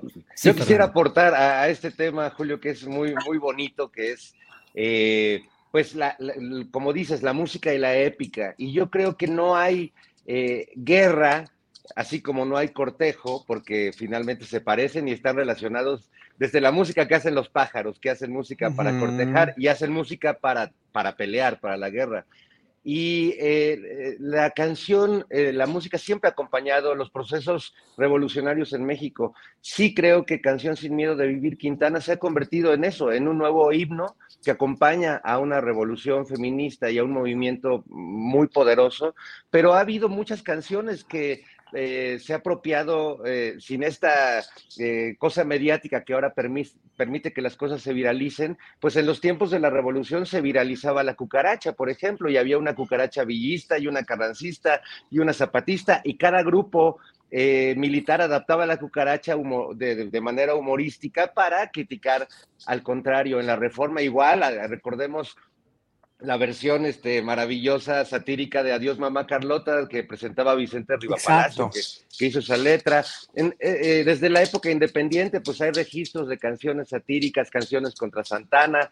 Eh, entonces, es una hermosa historia. Y, yo sobre el 5 de mayo, pues sí tengo una opinión diferente porque, pues, crecí en, en un hogar donde, pues, la historia se veía o se ve de una manera más épica y el 5 de mayo sin duda pues es una batalla que más allá de lo que ahora celebren en Estados Unidos o, conmemoremos nosotros, pues es, una épica digna de cualquier película de Hollywood de, acción, eh, la, proeza del general Zaragoza, con las tropas mexicanas, la, egolatría y la soberbia del ejército francés con Lorences diciendo que no, pues que ya sin pelear casi casi ya era dueño de México.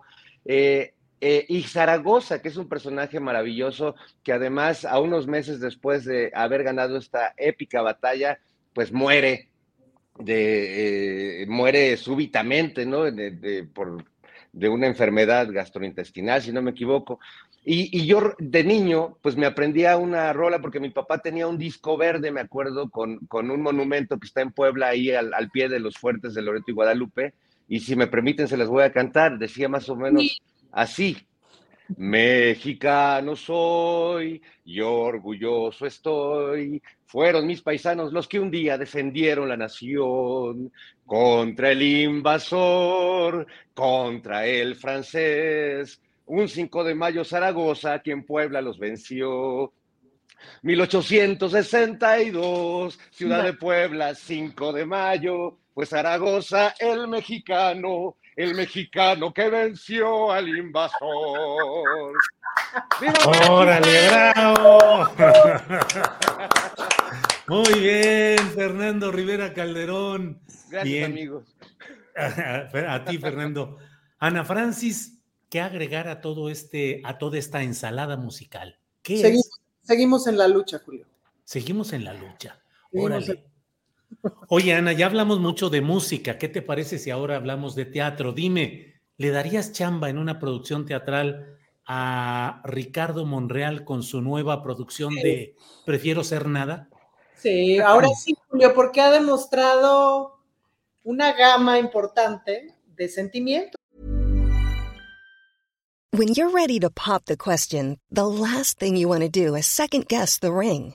At Bluenile.com, you can design a one-of-a-kind ring with the ease and convenience of shopping online. Choose your diamond and setting. When you find the one, you'll get it delivered right to your door. Go to Bluenile.com and use promo code LISTEN to get $50 off your purchase of $500 or more. That's code LISTEN at Bluenile.com for $50 off your purchase. Bluenile.com code LISTEN. Burrow's Furniture is built for the way you live. From ensuring easy assembly and disassembly to honoring highly requested new colors for their award winning seating, they always have their customers in mind. Their modular seating is made out of durable materials to last and grow with you. And with Burrow, you always get fast, free shipping. Get up to 60% off during Burrow's Memorial Day sale at burrow.com slash ACAST. That's burrow.com slash ACAST. burrow.com slash ACAST. Es decir, con esta última declaración de primero, permítanme parafrasearlo, no lo dijo así, pero el, el primero me mato antes que, que traicionar a mi presidente. Pues Oye, me mato.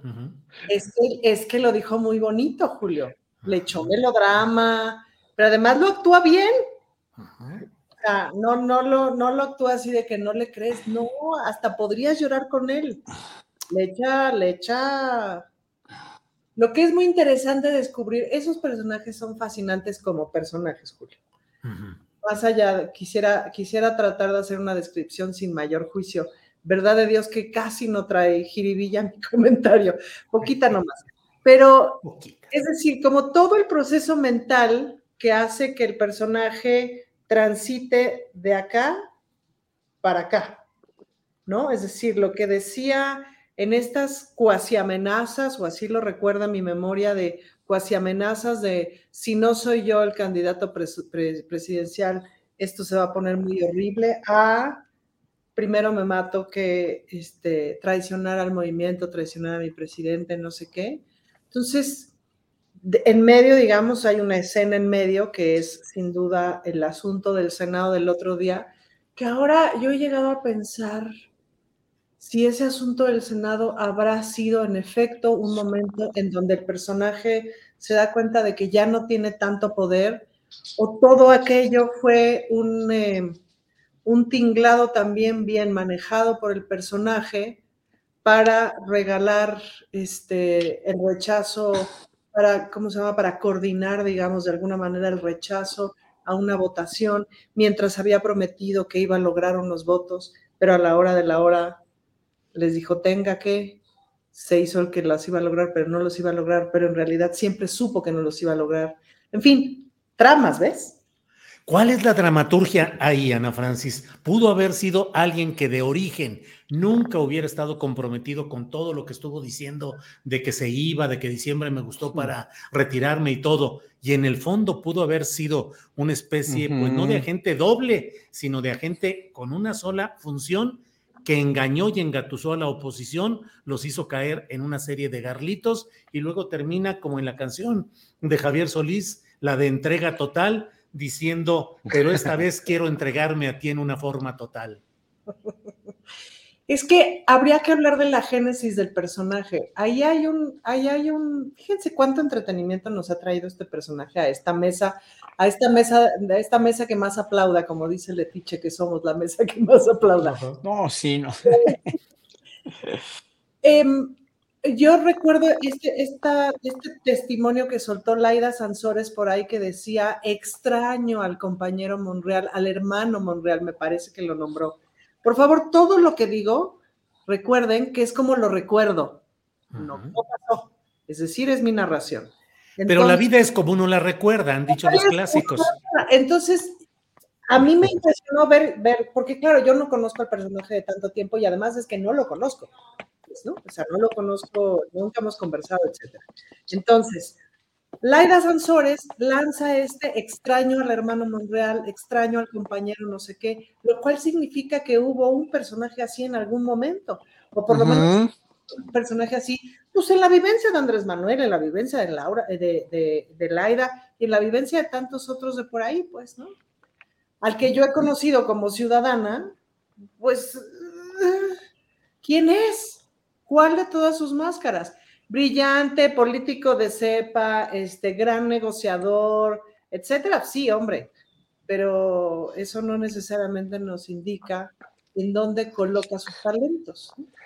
Yo lo, yo lo que sí agregaría a lo que dice Ana es que sí el rango dramático de Monreal es muy amplio porque comenzó como Ernesto Alonso y ahorita ya va como en Joaquín Pardavé, pero pasando por Marga López, O sea, ya tuvo, tuvo un, trazo ya de, carácter y de, emoción este, muy notable. Oye, Libertad Lamarque, por favor, Libertad Lamarque. Melodramático a más no poder el asunto. Horacio. el tono se ha mantenido, ¿no? El tono melodramático me parece que ese sí se ha mantenido. Sí, sí, sí. Horacio, ¿cómo ves esa conversión o esa readaptación del personaje Monreal a una entrega absoluta, a un aplanamiento político? Él dice, me aplano, me vuelvo tapete y lo que diga el presidente de la República, yo no lo voy a traicionar. Prefiero no ser nada, prefiero no aspirar a nada. Es un aplanamiento absoluto. Horacio, ¿crees que haya en el ámbito de Morena, del morenismo, del obradorismo, de la 4T, la capacidad de reabsorber a un personaje que ha sido tan polémico o que le seguirá manteniéndose ese estigma político mm, por mucho tiempo, Horacio? Pues yo creo que es un factor, es un factor de ser político de cepa, de cepa la bola, o de cepa con C o de cepa con S, ¿no? Eh, ya lo vimos la vez pasada, la psicología de Monreal es muy intrincada, es muy complicada, es una psicología además de alguien acomodaticio. Y ahí viene nuestra, mi segunda, mi segunda este, tesis, ¿no? Político, sí, pero con, su, con todas sus individualidades de la condición humana que lo caracteriza. Es decir, eh, la gente nunca cambia, según yo. Sí, la gente conserva su, su, profundidad etiológica, su profundidad absolutamente enquistada de su personalidad, de, cómo está, cómo llegó y, quién es y cómo se comporta. Pero pues obviamente aquí yo no, es que no lo sienta honesto, es que ya demostró muchas veces, una tras otra, año con año, que, que, que no fue genuino o que precisamente como dijo Laida Sansores, extrañamos al Monreal de antes. Bueno, el Monreal de antes es el Monreal real, el Monreal real o el no real. ¿No? ¿Quién es Ricardo Monreal en realidad? ¿Qué quiere? ¿Qué pretende? Y hoy por hoy eh, tuvo que doblar las manitas porque ya no le quedó de otra, porque ya fue total y absolutamente este, eh, eh, avasallado por su misma por su misma necesidad de egocéntrica o ególatra y su misma manera de darnos siempre la misma medicina, el mismo paliativo, la, el mismo, este, la misma dosis de, de, de de hay que conservar la calma, yo soy el bueno, yo tengo razón, yo soy, con ese tono siempre tan, tan, tan de padrecito, tan, tan de líder religioso, tan de, ese es su carisma, eso no lo va, no lo va este, a cambiar, no, pero sus actos dicen otra cosa. Y por muy que te presentes con una, con una, este, con una máscara o con una careta de, de gente, de político, de cepa, de, de, de gente obviamente preparada para la política o de alguien que quiere el bien, pues todos tus actos te delatan, por sus actos los conoceréis, ¿no? Entonces, obviamente, yo, yo no, no sé, no sé, espero que haya sido un doblar las manitas, sí, doblar las manitas y reconocer que ya no puede más y que finalmente se tiene que quedar donde se tiene que quedar. Yo lo único que diría es que, pues, cuide sus amistades, cuide precisamente eh, el, seguir protegiendo, el seguir albergando a una gente como Sandra Cuevas, nada más, ¿no? Entonces, y, de veras volverse, volverse un político ya total, y, que se aclare lo de los libros, se aclare lo, etcétera, etcétera. hay muchas cosas que criticarle a Ricardo Monreal, hay muchas cosas que apreciarle también, no lo, no lo neguemos, ¿no? Pero esta vez ya, ya quedó como que desvencijado, y ese es el problema aquí, ¿no? Entonces tiene que tomar una actitud humanamente, así hablando, yo creo que tiene que tomar una actitud como la que tomó, que fue, es la actitud de todo un político, pero no sabemos para, para dónde va. Ese es el problema. Bien, Horacio. Eh, Fernando Rivera Calderón, ¿cuál fue tu reacción emocional, corporal, gestual al saber que se levanta la emergencia sanitaria relacionada con el COVID? Ya, tres años después. No sabes, vivía con el pendiente, Julio. Este, no, no me quitaba el cubrebocas hasta, hasta, que el señor de la OMS, que es presto, ¿no? Tiene una capacidad de reacción que a mí me sorprende mucho. Pues sí, ya hoy finalmente tiré los cubrebocas a la basura, ya me liberé de ese yugo. Créeme que si no lo dice la OMS no me hubiera dado cuenta. O sea, tan, cañones. ¿Qué, ¿Qué función tan importante tiene esta organización? Cada día eh, días como hoy lo, lo, valoro más. Qué bueno, qué bueno, Fernando. ¿Y cómo, cuál fue, cómo lo viviste? ¿Cómo, cuál es el saldo, casi diría literario en tu caso, que te queda después de estos tres años?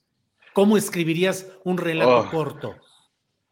Mira, yo, creo, yo creo que el, el, relato justo más importante tiene que, que, dejar pasar tiempo. Creo que durante la pandemia se escribieron miles de páginas, miles de poemas, miles de piezas musicales. Fue un momento en el que usamos el arte como una defensa natural de nuestra alma, de nuestra conciencia, de nuestra estabilidad eh, mental. Se escuchó más música que nunca, se vio más cine que nunca en cada quien en sus televisores. Eh, eh, a mí me dejó muchos aprendizajes y muchos golpes terribles como diría el poeta, golpes tan fuertes en la vida que, que la verdad no sé no sé si un día tendré el, valor o, la capacidad de poder escribir de ello, pero dejando, dejando pasar el tiempo que permita sentar todas esas emociones, ¿no? Si quizás todos los muertos que hubo durante ese periodo no se han terminado de contar, eh, pues yo creo que nosotros todavía tenemos mucho que asimilar y que aprender o que aquilatar al, respecto de esos, de esos aprendizajes. Yo, eh, como todos, la, pasé terrible también, fue en, así como las familias a veces terminaban alucinándose entre ellas, en mi caso que vivo con Perucho, pues más bien fue un, enfrentamiento de, tanto de, Perucho como mío al espejo, a la, autoevaluación, a, pues todo, todo eso para lo que sirven los demás en la vida, que es para compartir lo bueno, pero también para poderles echar la culpa de lo que me pasa o etcétera, eh, pues eso se quedó en uno y fue tremendo. Yo no podría decirlo en pocas palabras, al contrario, creo que lo que la, cosa más elocuente que podría decir sobre todo ese periodo, la tendría que decir en silencio. Bien, en silencio, ese sería el canto silencioso, Fernando Rivera. Ana Francis, ¿cómo ven las cosas? ¿De veras Marcelo Ebrard ya tiene las maletas listas para irse? ¿Le urge ya irse? La subsecretaria de Relaciones Exteriores, Marta Delgado, dejó el cargo, dijo, para pasar a sumarse al proselitismo abierto de, mm, de Marcelo Ebrard. ¿Cómo estás viendo esa exigencia abierta que está haciendo el propio Marcelo Ebrard de que ya se fijen términos de la renuncia incluso de quienes son aspirantes? Y por otro lado, pues una frase, unas palabras que creo que tienen mucho significado político, que él dice o encuesta o favorita. ¿Cómo vas viendo eso, Ana Francis? Bueno, uno, me encantó la respuesta de la jefa de gobierno de la, la transformación. Esa sí fue casi eslogan, ¿no? Em, es que es un momento bien delicado, Julio, porque por un lado dices, a ver, las tres candidaturas evidentes son Claudia Sheinbaum, Marcelo Ebrard y Adán Augusto.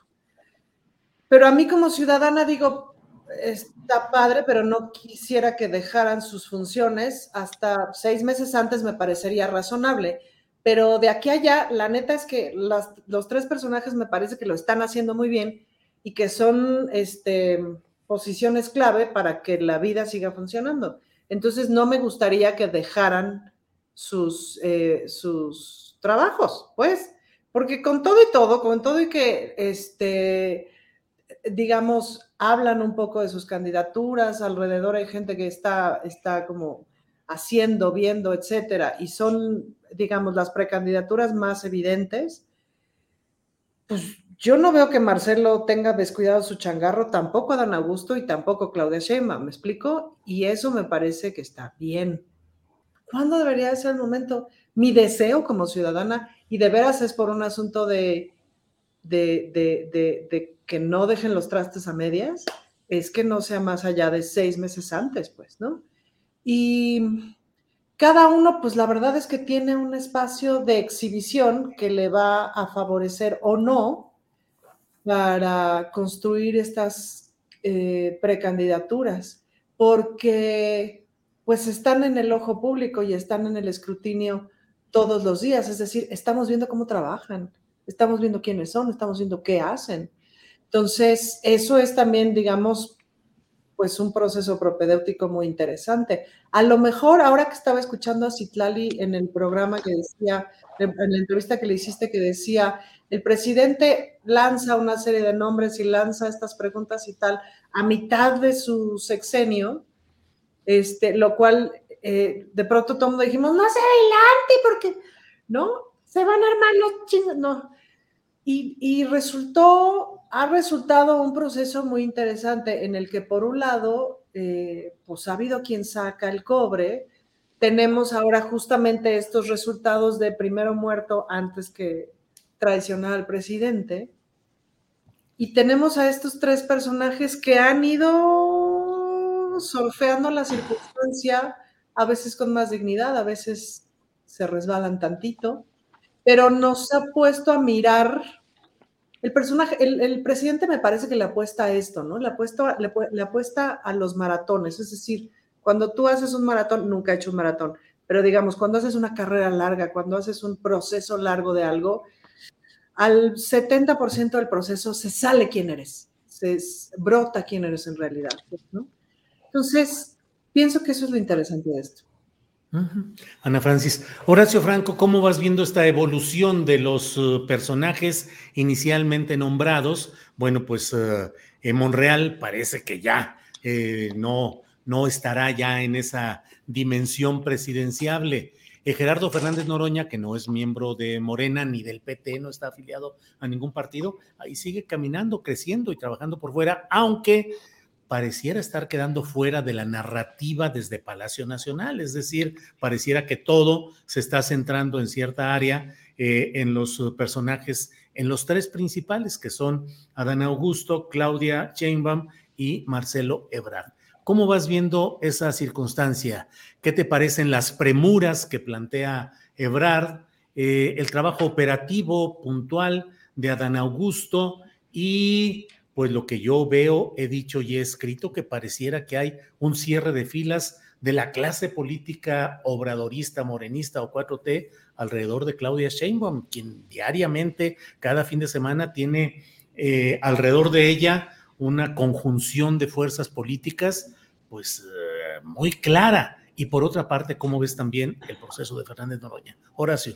Pues mira, yo lo único que pienso es que si, si ahorita hay una decisión entre ellos, de dicho, por dichos, por acciones, por eh, sobreuso de, o sea, explotación de imagen, por cualquier cosa que sea, pero si hay una decisión, va a ser muy delicado y se van a echar la soga al cuello y le van a echar la soga al cuello a Morena, nada más. ¿Cómo, cómo le echaron la soga al cuello a Morena en, en, en, este, el estado de Coahuila? Es decir, eh, si no se unen, ya lo hemos visto muchas veces, si no hay una una, eh, eh, una coalición de la izquierda en Coahuila, pues va a ganar el PRI y ya, y otra vez tenemos el PRI en, en, el poder.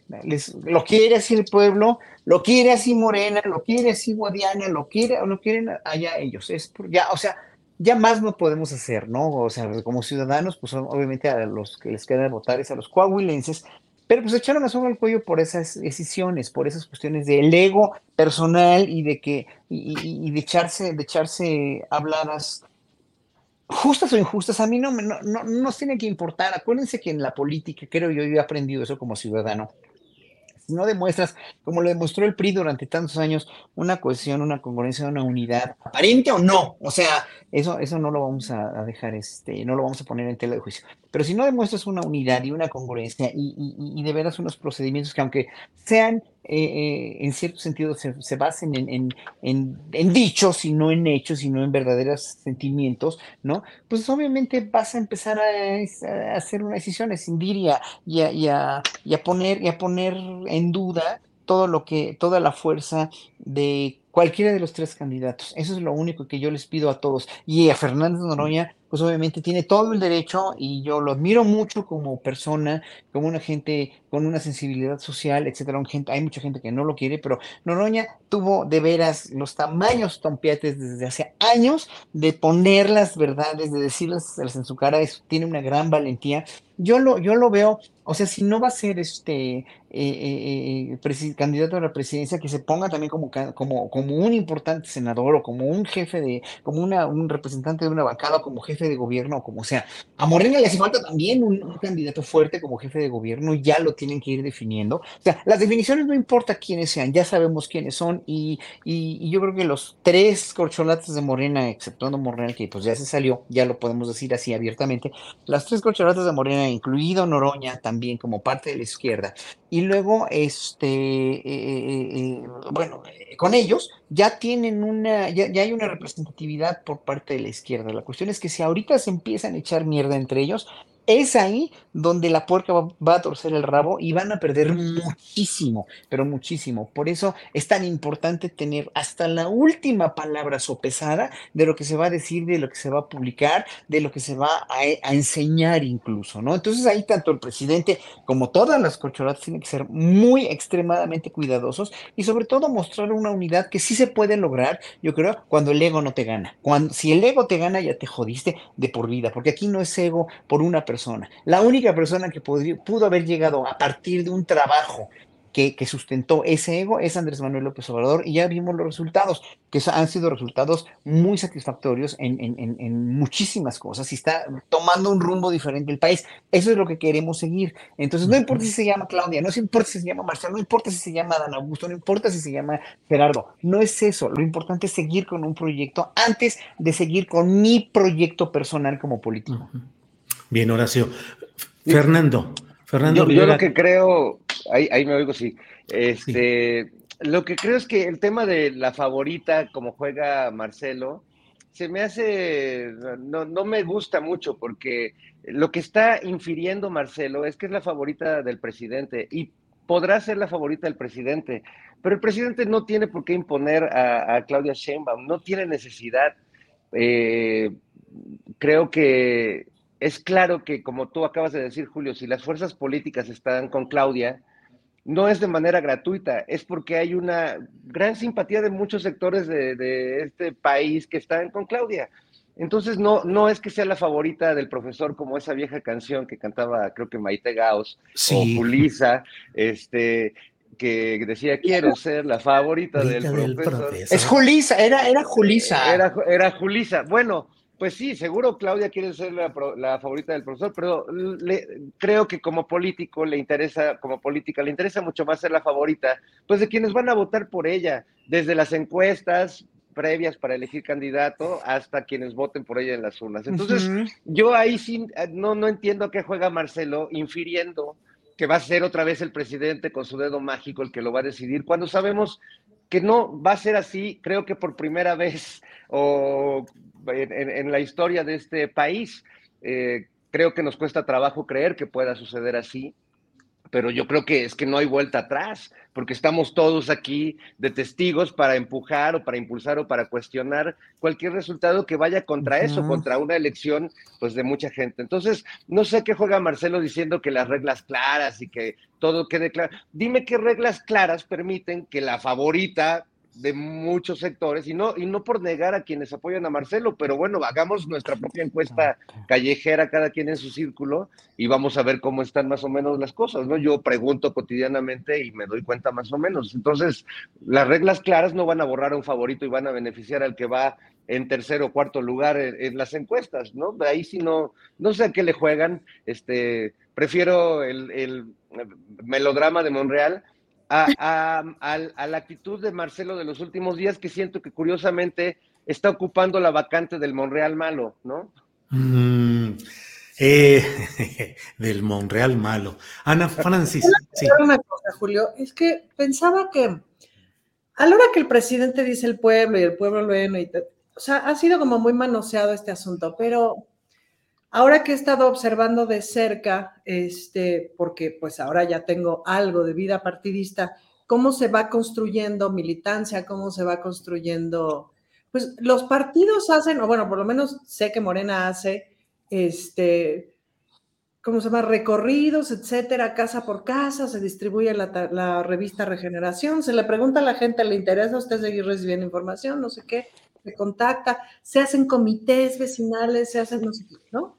Es decir, se hace organización comunitaria.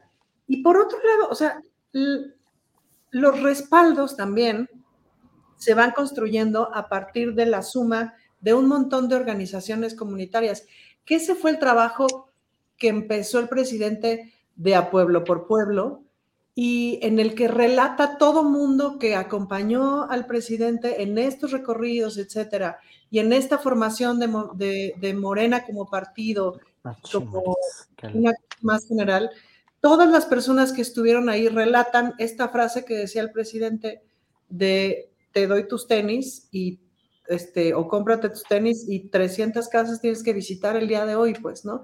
Y así fueron construyendo el movimiento en todo el país. Y eso genera toda una red y va generando toda una red. Entonces, em, pues en esa se formó Claudia. Entonces, eh, hay un como trabajo, estructura, forma metodológica de hacer política, esa- eso me gusta más. Hay como una forma metodológica de hacer política que tiene que ver con ir a ver a la gente. Y me parece que Marcelo viene de otro lado, pues, ¿no? viene de una forma metodológica de hacer política distinta, en la que no habla con mucha gente. ¿Habla con mucha gente de la élite y del poder? Sí, pero no necesariamente habla con mucha gente. Y eso es interesante, pues, ¿no? Eso es interesante en términos de lo que estamos siendo hoy. Y eso se ve. Ana Francis, ¿y a qué juega Marcelo? Mm. Pregunta Fernando Rivera Calderón. Pues no lo sé. No lo sé. Yo creo que em, de veras no sé si honestamente piensa que todavía tiene chance. Ojo que tampoco estoy siendo imparcial. Mi corazón. ¿Tú crees ya- que no? Yo pienso que ya no tiene chance. Es decir, lo que creo que ya no tiene chance es esa forma de concebir la política desde las alturas. Ajá. Le falta barrio. Y yo no sé si lo vaya a agarrar. Yo no sé si alguna vez quiso agarrar barrio. Y lo digo esto ahora sí que con todo respeto. Este, me parece que es una forma de hacer política que funcionó en algún tiempo. No es una forma necesariamente deshonesta, ni, ¿no? No, No, no, no. pero ya no es así. Quien no haga barrio no tiene futuro político, pero ni en este partido ni en ninguno. Bien, Ana Francis. Horacio Franco, ¿qué es la política de barrio y qué es la política de élite específicamente en Morena o en la 4T? Hay muchos personajes de élite que han ocupado cargos importantes en la 4T, pero en este momento en el cual de lo que se trata es de tratar de encontrar eh, la carta, la propuesta para una continuidad de un proyecto, ¿qué tanto la élite o el barrio? Y lo decía de alguna manera el propio presidente de la República en aquel discurso famoso, el general Mújica o Ávila Camacho. ¿Cómo ves, Horacio? Es que es, es con la configuración de un partido político, de un gobierno, tiene que tener gente que sea capaz de hacer todos los y de, y de regular todos los rubros que tiene un país. Especialistas, gente del pueblo, gente de élite si tú quieres. Si tú vas a nombrar un secretario de cultura o un secretario de educación que no conoce de ese rubro, que no tiene la praxis o que no tiene la- la- las capacidades, con o sin scouting, eso no importa, o sea, bueno, tienes que hacerlo. Si no lo conoces, tienes que hacerle pruebas, tienes que tener un equipo preparado para eso. O precisamente con las bases de un partido, con las bases de, de, de- de- lo que significa la transformación del país, empoderando a las clases pobres, a las clases trabajadoras, a las clases obreras, que son verdaderamente brillantes y maravillosas en cuanto a inteligencia, en cuanto a- a honestidad. O sea, sí sabemos que el pueblo mexicano tuvo desde hace, desde hace centenas de, de- de años estas posibilidades, pero nunca los dejaron. Entonces, ¿quiénes eran los políticos de élite? Bueno, pues los que ya conocemos, los Silva Herzog, los etcétera, etcétera. Bueno, etcétera. Ya, ya sabemos quiénes son, ¿no? Los Krill, etcétera. Bueno, en un momento, o la gente rica, la gente allegada a todas estas familias. O sea, México estuvo empoderado, más bien empoderó unas cuantas familias que se hicieron millonarias, trillonarias, transando, robando, mal gobernando, etcétera. Ya vimos el resultado de esto, ya vimos que no funcionó. Llegó un ser que también es un político no de élite, pero que se llama Andrés Manuel López Obrador, que trabajó y trabajó y trabajó y conoce los, hoy lo dijo, conozco los 200 y cacho municipios de Puebla y conoce todo México perfectamente bien y es gente del pueblo, ¿no? Es gente que, que viene desde abajo. Y vemos lo brillante que lo está haciendo y hay mucha gente que no ha tenido oportunidad de hacerlo porque nunca la han dejado. Ese es el primer sexenio, creo yo, donde se está dejando precisamente a toda la gente por lo menos aspirar a que lo puede hacer, aspirar a, a- que con, esa, con esas raíces que tenemos profundas, indígenas, mestizas, negras, etcétera, etcétera, podemos hacerlo como pueblo ya igualitario, sin clasismo y sin racismo, que es la primera vez en un sexenio, aunque yo lo vengo mencionando desde hace años, desde hace más de 40 años, que este es un país racista y clasista, pues nadie me peló nunca, pero bueno, así es. Entonces, de, élite o no, o no de élite, la gente tiene que estar preparada y tiene que estar íntegra, tiene que estar, cuando, veo, cuando oigo hablar unos Citlali Rans que viene también desde abajo, es una gente preparada, es una gente que tiene todo para ser un, político brillante, que ya lo es, ¿no? Me preguntaban aquí en el chat de, de qué opino de Gibran. Bueno, pues Gibran eh, cogió una herencia muy, muy, muy desagradable. Quiso van eh, eh, dar un coletazo por el otro lado. También creo yo, por cuestiones de, de, de, ego personal, lo cual me parece muy mal, pero bueno, cada quien se juzga y cada quien va a juzgar en la historia a todos estos personajes. Pero en un momento dado, yo creo que que aquí no tiene ya nada que ver en la cuarta transformación y para donde tiene que ir el país no tiene nada que ver de dónde viene, sino qué tal lo haces y qué, qué vas a hacer por este país sin protagonismos. Llámate Marcelo, llámate, llámese Claudia, llámese Noroña o llámese quien sea. No puede haber protagonismos personales. ¿Por qué? Porque aquí hay alguien que nos está enseñando que no es eso lo que importa, que la transformación la vamos a, a tener con un jefe de gobierno en la Ciudad de México capaz, con un presidente o presidenta capaz y sobre todo con nosotros el pueblo mexicano tratando de que esto cambie como ciudadanos. Todo lo demás es paja y es politiquería. Bien, Horacio. Eh, Fernando Rivera Calderón, en la lógica de lo que estamos hablando, pues barrio, barrio, Fernández Noroña. Pues sí, no, yo creo que hay muchos políticos, eh, sobre todo en, en Morena. Lo digo en buen sentido, sí, sí, en buen sentido. Sí, no, que, que, vienen realmente pues de, de, el mundo real para México, de lo que implica la mayoría de las personas que viven en este país, que realmente eh, tienen que hacer eh, grandes esfuerzos para vivir un poco al día, para con, como un lujo ver la educación de sus hijos, eh, hacer enormes esfuerzos en realidad para, para todo. Eh, sí creo que la clase política siempre en este país ha sido una clase de élite. Eh, tampoco podría decir que Marcelo y Sheinbaum sean extraídos de, de, las clases populares, no lo son, pero bueno, hay una sensibilidad distinta. Creo que en ambos, a mi parecer, más eh, del lado de Claudia, pero tampoco podría decir, o sea, comparado con cualquier político de la vieja guardia, con un Peña Nieto, con un Felipe Calderón, pues no, nada, nada que ver, no tenían contacto con la gente. Y yo en ese sentido sí creo que hay un no quisiera usar el concepto del presidente porque ya ves que nos dicen que somos focas aplaudidoras, pero sí creo que estamos viviendo un proceso revolucionario en términos no solo políticos, sino sociales y que las cosas se están entendiendo distintas. Yo por eso dudo profundamente que aunque tuviéramos un presidente que quisiera dar un dedazo, no lo puede dar ya, ya no hay manera. Creo que las, ya no es el tema de López Obrador, creo que el balón está en manos de una sociedad que está más despierta, más politizada.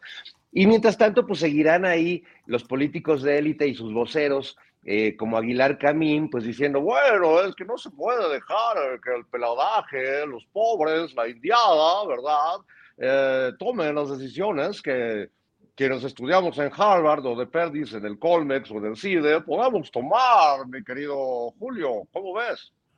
Muy bien, se ha ganado usted un cheque de presidencia para seguir con sus publicaciones. Adelante, oh. joven Fernando Rivera. ¡Qué bueno!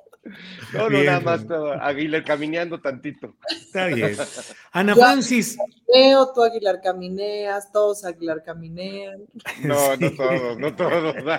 No, no, estaba solamente haciendo un ejercicio. Este. Un ejercicio. Ana, estamos ya, eh, se acerca, faltan minutos, pero nos acercamos al final de, esta parte correspondiente a la retransmisión que hace el canal 22. Pero Ana Francis, si ahorita llegara un rayo eh, eh, celestial y no fueras diputada morenista, sino fueras columnista política, yo te preguntaría, ¿quiénes son los nombres para las candidaturas de Morena a la Ciudad de México?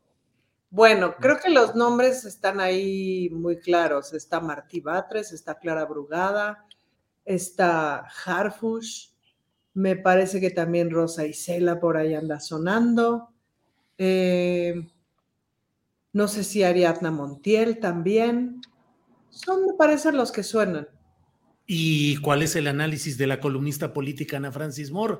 ¿Cuáles son las posibilidades de cada cual? La, columnista política Ana Francis Moore es sobre todo optimista, entonces te voy a dar los rasgos optimistas que veo de cada uno. No, pero un eh, columnista política, político tiene que centrarse en los otros. Mira, yo la verdad me centraría en dos candidatos posibles, que serían Martí Batres y Clara Brugada. Las cosas que yo he visto como de manejo de la política, de entendimiento. El otro día Martí Batres me dio una lección de altura. Este, había una circunstancia que yo ya estaba así de, ¡ah! Este, ¿Por qué se fueron los granaderos? Regrésenlos, ¿no? Y entonces, y le pregunté a Martí, ¿cómo aguantas? Pues, ¿cómo todavía, no? Y, dijo algo así como de, pues dejemos que triunfe la política, o no podemos renunciar a la aspiración de que triunfe la política. Algo así dijo. ¿No? Entonces dije, chale, pues sí, tiene razón. Y la verdad es que he estado aplicando su lógica en el último mes y cacho y me ha ido bien, sobre todo me ha ido bien internamente. No sé si la política ha triunfado, pero yo he estado como mucho más en paz y se me han abierto mucho más la posibilidad de ideas para que triunfe la política. Y sí ha triunfado. El otro día aprobamos un dictamen que me costó mucho trabajo y triunfó la política. Em, y por otro lado, pues lo que Clara Brugada ha hecho en Iztapalapa es impresionante, Julio. Clara, eh, Iztapalapa ya es más seguro que Benito Juárez y venía de un rezago bien impresionante. Y por eventos y por cosas, pues he estado muy cerquita de Iztapalapa, además de que fui a ver La Pasión y me la pasé bomba y me super aluciné y etcétera. Entonces, esas dos, la verdad es que me parece que son las candidaturas más adecuadas por cómo conocen y han trabajado la ciudad. Ana, sería Martí Batres por escalafón y Claudia Brugada por padrón electoral. Clara. Perdón, sí, sí.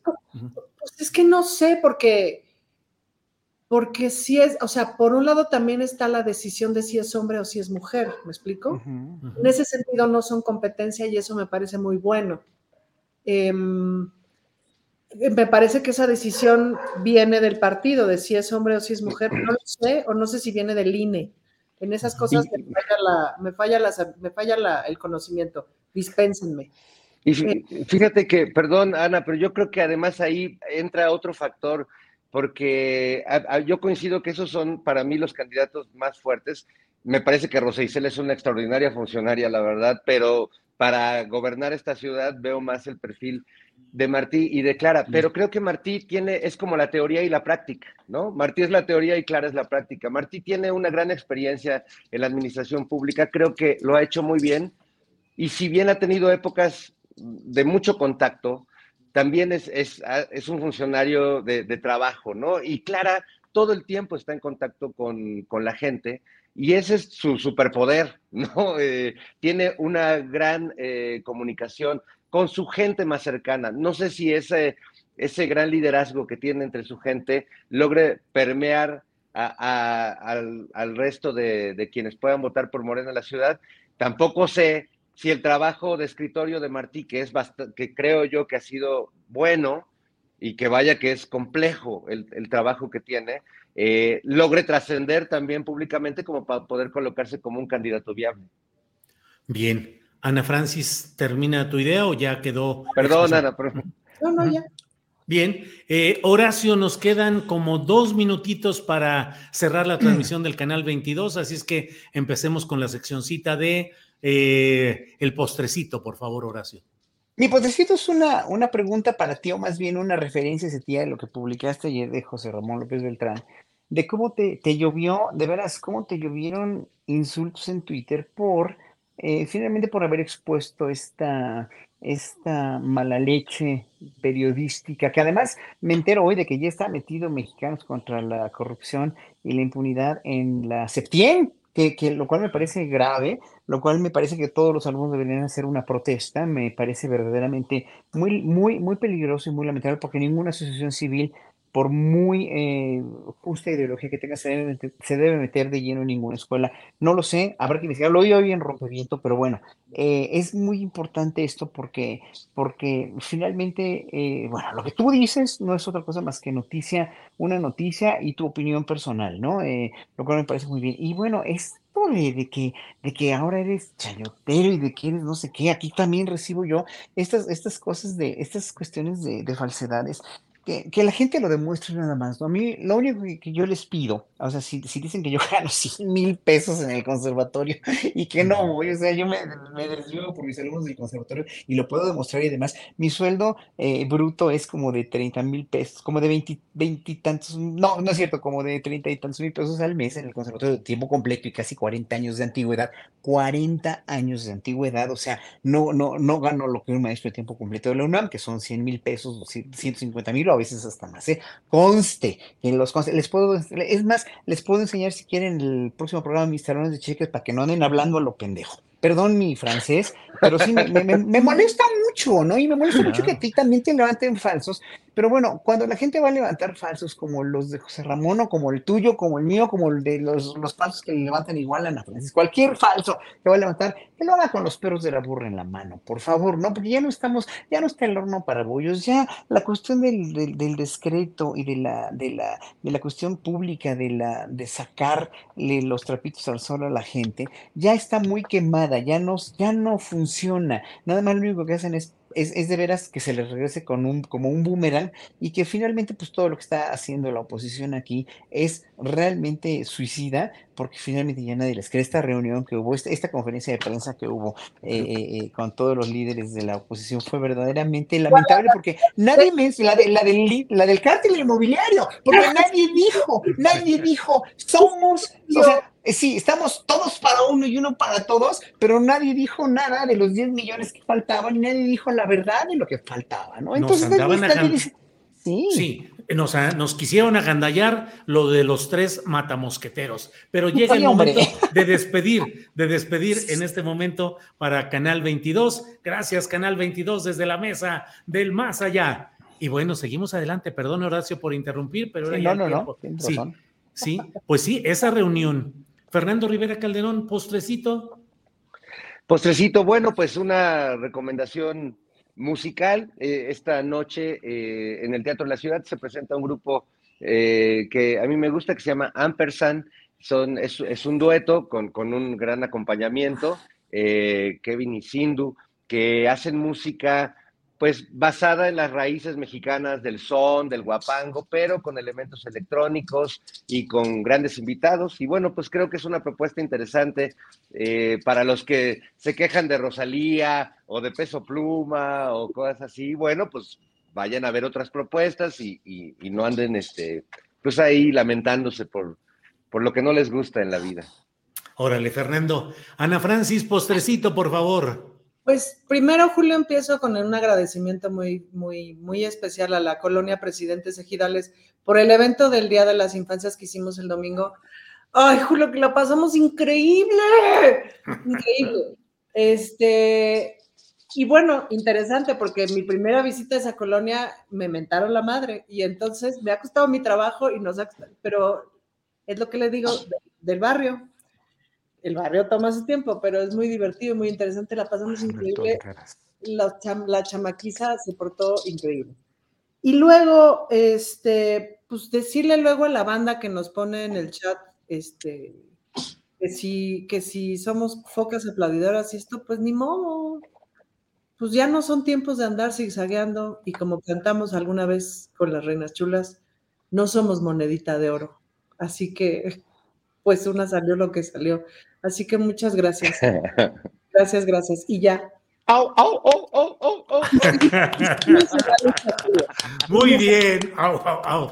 Bueno, pues muchas gracias. Gracias. perdón, perdón, ya nada más un último anuncio. Regresa Me Canso Ganso el próximo jueves 11 de mayo a Canal 22. Eh, nuestro programa de poesía, de cultura, de música, eh, todos los jueves. Eh, supongo que será el mismo horario, más o menos, nueve y media de la noche, pero regresamos a Canal 22, cosa que me da mucho gusto porque ya llevábamos medio año sin poder volver a las pantallas, así que estamos muy contentos. Qué bueno, Fernando, de celebrarse.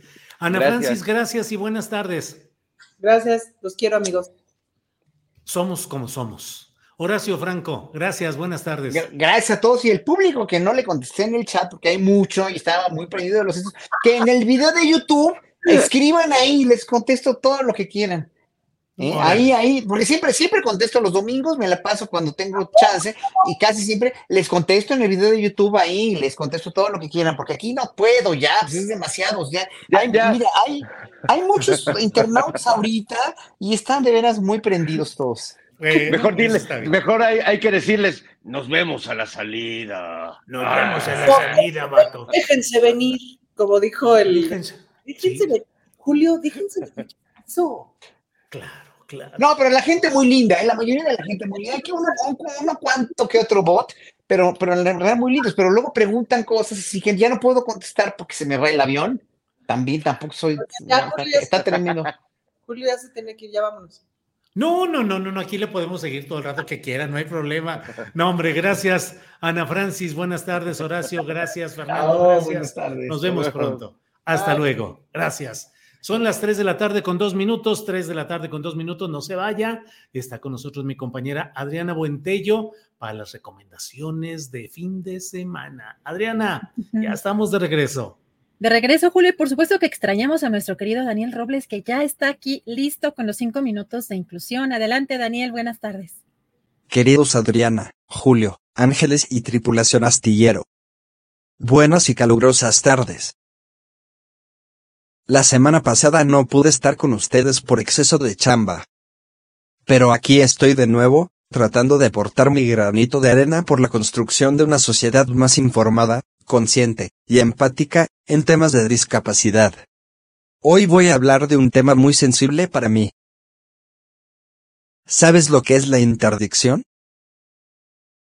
La interdicción es la restricción de la capacidad jurídica, generalmente aplicable a las personas con discapacidad. Aunque también se le puede aplicar a adultos mayores, enfermos y, como en las telenovelas, a personas que se les declaraba locas. Y leas entre comillas, porque la salud mental es un tema muy serio y no se puede generalizar ni estigmatizar a una persona a la ligera. En palabras más simples, un juez te declara incapaz de tomar decisiones, y otra persona lo hace por ti, y toma posesión de tus bienes. Y ante la ley, tus actos no tienen validez.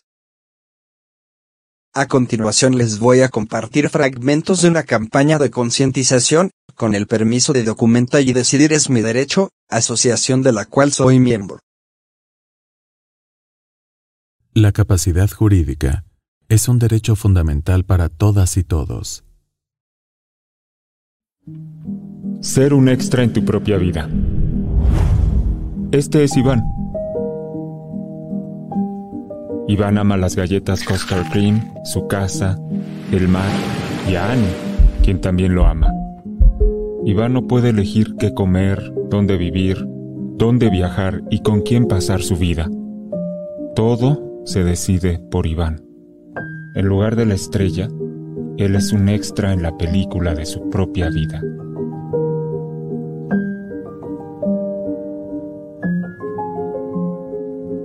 Ilustración original parte de la exposición Yo decido, yo existo de Nadezhda Georgieva Nath, con textos de Jana Butter Tabanier. Similitudes y diferencias. Todos somos parecidos en que todos somos diferentes.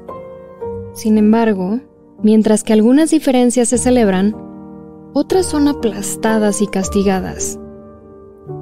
Mediante el sistema de la interdicción, la autoridad sobre la vida de las personas con discapacidad intelectual o psicosocial se pone en las manos de otra persona. Esta persona, el curador o cuidador, tiene control sobre todo. La vida, las emociones y la libertad de uno.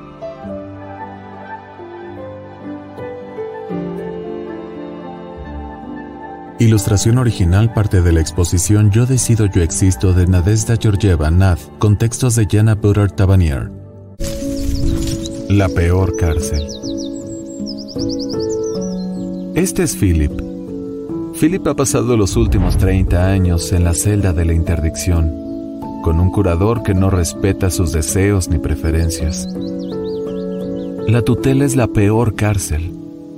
No hay culpables no tiene límites de tiempo. No hay esperanza de una vida después. Ilustración original parte de la exposición Yo decido, yo existo de Nadezhda Georgieva Nath con textos de Jana Butter Tabanier. Apoya la campaña por el derecho de todas y todos a decidir. Más información en documenta.org.mx diagonal decidir es mi derecho. ¿Qué opinan? Para mí es triste, polémico e injusto en muchos casos. Afortunadamente, el pasado 24 de abril, la Cámara de Diputados, por unanimidad, votó a favor del nuevo Código de Procedimientos Civiles y Familiares, en donde se declara que, toda persona mayor de 18 años tiene capacidad jurídica plena. La interdicción fue declarada inconstitucional. Ya pasó también por la Cámara de Senadores y solo falta que la firme el presidente y se publique en el diario oficial. Las personas con discapacidad podremos decidir sobre nuestra vida con los apoyos que necesitemos. Se deberá tomar en cuenta como válida cualquier forma de expresión oral, escrita o alternativa. Gestos, lengua de señas, pictogramas, etc. Hoy más que nunca voy a trabajar por las personas con parálisis cerebral severa como yo, que por lo general, son anuladas desde la infancia. Y también, más que nunca, los pictogramas y los tableros de comunicación alternativa y aumentativa deben ser conocidos y reconocidos. Y hasta aquí mi choro mareador. Muchísimas gracias. Postdata. Mañana iré a la pelea del Canelo aquí en Guadalajara. Gracias al niño de la camiseta de rayas por ser la mano santa que me dio el pase en el sorteo. Allá nos vemos.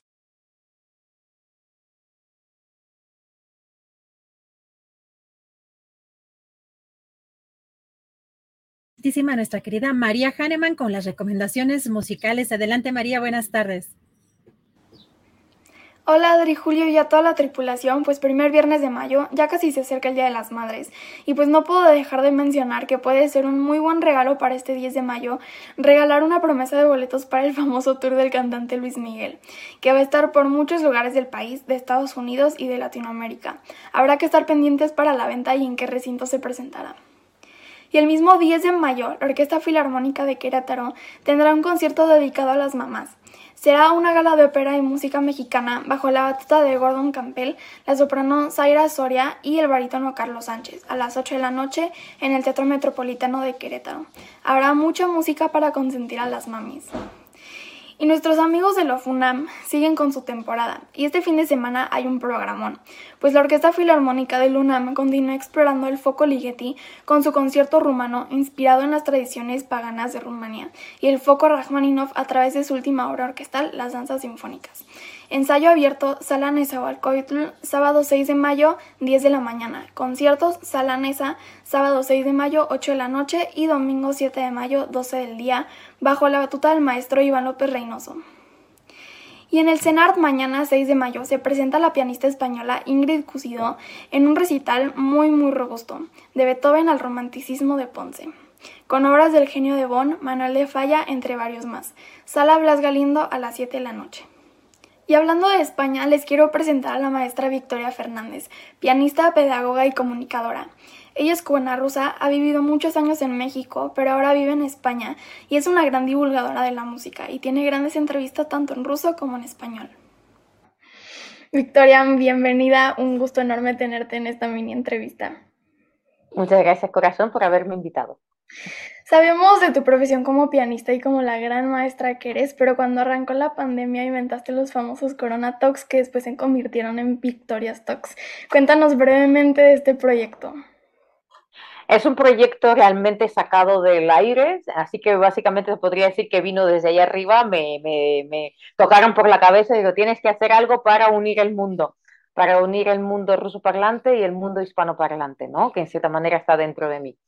Y como la música, en cierta manera, es una herramienta que no tiene fronteras como tal, como todo el arte, pues decidí hacer esas entrevistas y de esta manera también darle a conocer al público en los países hispanos eh, eh, sobre los artistas que hoy existen, hoy viven activos rusoparlantes y viceversa. Entonces, algo que antes no se conocía, no se sabía, ahora mucha gente tiene muchos accesos y conocer a personas interesantísimas y aparte eh, que um, es una, una fuente de inspiración para muchas personas.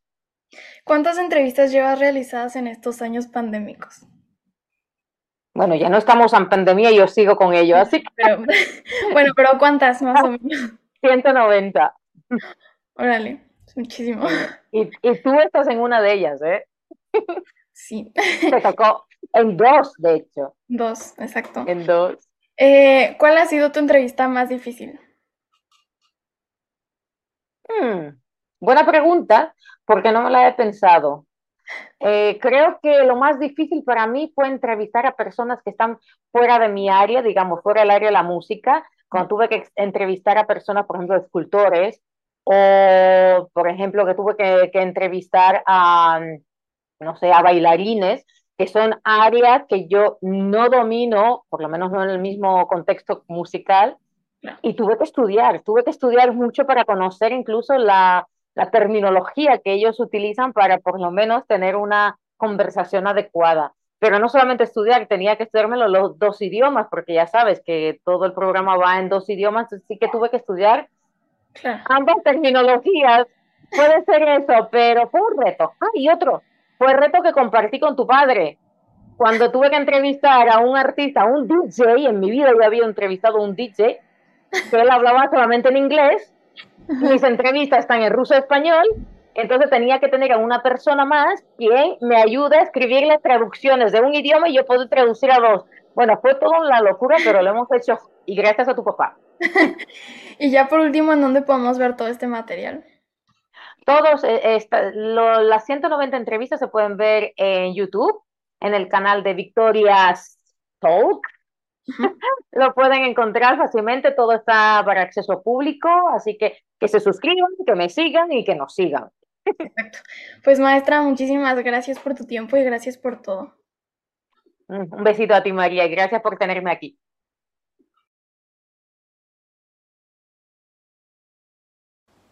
Pues ahí la tienen, la maestra Victoria Fernández. Y ya me les voy, solo que les quiero recordar a la audiencia que Astillero Informa es un proyecto que se autosustenta y vive gracias a sus aportaciones. Aquí las cuentas por si quieren donar. Y los invito a seguirme en las redes. Me encuentran en Facebook, Instagram, Twitter, YouTube y Spotify como María Jane Mambera. Feliz Día de las Madres, en especial a mi mami. Un abrazo a todas las mamitas lindas y les deseo un musical y feliz fin de semana. A María Hahnemann y tenemos ya, por supuesto, a Jesús Taylor listo con las recomendaciones para este fin de semana. ¿Cómo estás, Jesús? Buenas tardes. Muy buenas tardes, querida Adriana. Saludos a la audiencia. Aquí yo carrereado un poco porque tengo que tomar el avión al rato. Ah, sí. Para, sí, pues me voy a, Londres a la, a la ceremonia de coronación de Carlos. Charlie, yo le digo Charlie. Es tu cuate, claro. Este, sí, es mi cuate. Yo como eh, duque de Plateros y, este, pues fui invitado, ¿verdad? Por supuesto, primera fila. Sí, de hecho sí, estoy en la primera fila. No, hombre, yo creo que a lo mucho iré a Coyoacán mañana. En avión. En avión, eso sí, en avión. Pero mira, Coyoacán es precioso, así que me encanta. Pues bueno, querida Adriana, aquí andamos con este calorcito de estos últimos días tremendo también, aquí en la Ciudad de México. Y les tengo una buena, buena recomendación que me sorprendió. Yo no la había visto, tenía rato que, veía, los anuncios, hasta que una persona que me disculpo porque no me acuerdo el nombre, más bien no encontré ya el, comentario por ahí que me hizo en YouTube, eh, me dijo, dije, pues me voy a dar la oportunidad de verla y me gustó mucho. Es una historia eh, que se genera por allá de 1978 en Sudáfrica. La película está en HBO Max y esta película pues está basada en una historia real. Eh, sabemos, quiero poner un poco los contextos, es que ahí estaba el sistema este del apartheid, este sistema horrible, segregacional, separatista de, eh, pues por razas, por etnias, por, hasta por idioma de repente, se estableció eh, oficialmente desde 1948 en, Sudáfrica. Este país que pues estuvo, mm, digamos, gobernado por muchos años por eh, colonos, ¿verdad? Personas neerlandesas que se establecieron allí, y que por cierto ya se les conoció después como africans. O sea, los africans eh, eran los neerlandeses establecidos en Sudáfrica. Y ellos establecieron este sistema eh, segregacionista y era, era horrible, la verdad. mira, había taxis para blancos, taxis para negros, playas en las que se podían bañar los blancos y no los negros, servicios, por supuesto, educación, escuelas, todo, todo estaba separado. Y en 1978 ya estaba un movimiento que eh, pues estaba en contra de esto. Y muchos eh, eh, personas, muchas personas blancas estaban también en contra del apartheid. Así que lo que vamos a ver en esta película es la historia de dos jóvenes que ellos hacen explotar. yo digo que son petardos, ¿verdad? El gobierno sudafricano en aquel entonces dijo que eran bombas, eh, y los clasificaron de terroristas a ellos, pero fueron unos petardos puestos en unas bolsas y en las bolsas había muchos panfletos. Entonces, a la hora de explotar estos petardos o estas pequeñitas detonaciones, pues hicieron volar estos panfletos, cayeron en la calle y eh, estos panfletos iban en contra, por supuesto, con, con información en contra del apartheid. Esto molestó mucho al gobierno, a las autoridades, más siendo estos jóvenes blancos, ¿verdad? Era inconcebible, ¿verdad? Y eh, los meten a la prisión, eh, los sentencian a bastantes años de prisión. ¿Qué vamos a ver en la película? La historia de cómo ellos escapan de prisión. Por eso la película se llama Fuga de Pretoria. Escape from Pretoria es el, título original en inglés. Pretoria es una ciudad para los que no sepan, eh, Sudáfrica tiene tres capitales, el país tiene tres capitales que están eh, divididas, eh, en cada capital hay un, poder, ¿verdad? Y Pretoria tenía, tiene el poder ejecutivo ahí en su sede. Así que los envían a esta cárcel que está en Pretoria y vamos a ver la historia de todo lo que hacen, su paciencia, su ingenio, mucha atención, por supuesto, en la película por lo que están tratando de hacer para lograr escapar de esta cárcel. Me parece una película interesante, con otra temática, de otro país, eh, vamos, un, un, aspecto también histórico, político, social, muy bueno, que eh, vale mucho la pena verla, esta película en la plataforma HBO Max. Les repito el título, Fuga de Pretoria. Esta es la recomendación que les preparé el día de hoy. Perfecto, querido Jesús, y también pues tenemos otras recomendaciones para este fin de semana. ¿Cuándo las vemos? ¿Sacaste una ya? Fíjate que esta de Pretoria, ayer tuve un problema técnico y no la pude lanzar, que normalmente son los jueves. La voy a publicar ahorita a las tres y media, pero los viernes a las ocho y media de la noche viene la recomendación también muy buena para ver en Netflix y mañana a mediodía, por ahí de las tres y media de la tarde también, la recomendación para Prime Video, que me sigan en mis redes sociales, sobre todo en el canal de YouTube, que es Taylor Jesús, ahí publico los videos. Eh, Taylor Jesús eh, también en Twitter, Instagram, Taylor Jesús Cine en TikTok y lo que Taylor se llevó, que no sé qué me he llevado, pero algo me ha de haber llevado. Muy bien, querido Jesús. Pues eh, llévate el calor, por favor, si es posible. Te lo pido encarecidamente. ¿A Londres? o a Coyoacán? No, pues muy lejitos, más lejitos de Coyoacán. Trataré. Bueno, Jesús, te estamos siguiendo entonces para más recomendaciones, además de esta que se ve muy interesante y por supuesto nos vemos por acá la próxima semana, el próximo viernes, Jesús. Un abrazo a todos y a todas. Gracias. Gracias, Jesús Taylor. Fuerte abrazo y tenemos, recuerden, cada 15 días a Daniel Mesino con recomendaciones literarias. ¿Cómo estás, Daniel? Buenas tardes. Hola, ¿qué tal, querida Adriana? Y pues un saludo a toda la comunidad astillero. Una disculpa porque el eh, la colaboración pasada no pude estar porque la verdad es que me fui a tomar un curso de periodismo especulativo, pero lo reprobé. lo reprobaste. Qué bueno, porque está, está, es, es como la moda. Sí, yo quería hacer, digamos, como mi columna especulativa el día de hoy, pero no pude. Entonces, bueno, eh, fíjate que, eh, bueno, quiero comentarles hoy que mi papá me contaba de chico, mi papá es de Atoyac de Álvarez de Guerrero, y él me contaba que eh, pues en las noches mi abuelo se iba a subir a la sierra a cosechar, porque mi abuelo era cafetalero, y a cosechar ahí. Entonces mi, papá y mi tío llevaba, le llevaban la comida que le preparaba mi abuela, y ellos se traían un poco lo que mi abuelo había casado y casi siempre regresaban de noche.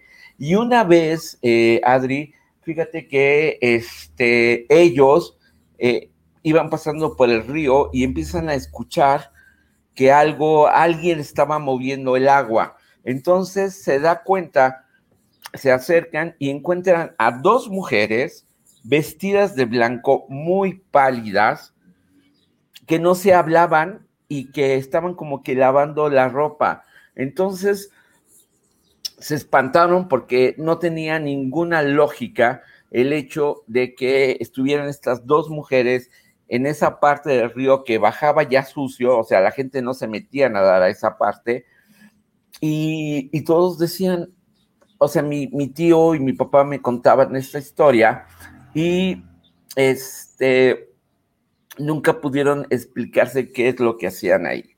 Y entonces, esta historia la pongo a, a colación porque eh, cuando comencé a leer la novela que quiero recomendarles estas, para este fin de semana, se llama Fulgor y es de Almacelia, eh, Alma Mancilla, publicada por Malpaso Ediciones, ya está eh, distribuida en México. Chequen la portada, chequen eh, el, el, diseño y de qué va esta novela. Pues en Fulgor, la autora narra la vivencia de Eva, una joven estudiante de antropología que llega a una cabaña descuidada en un paraje campestre alejado del pueblo con el propósito de terminar un trabajo de campo en una de las comunidades de la zona para titularse, mientras también lo hace como una manera de recuperarse de un aborto reciente que tuvo en la universidad. Y ella dice, la soledad no es una buena compañera en estos tiempos ni en un país así.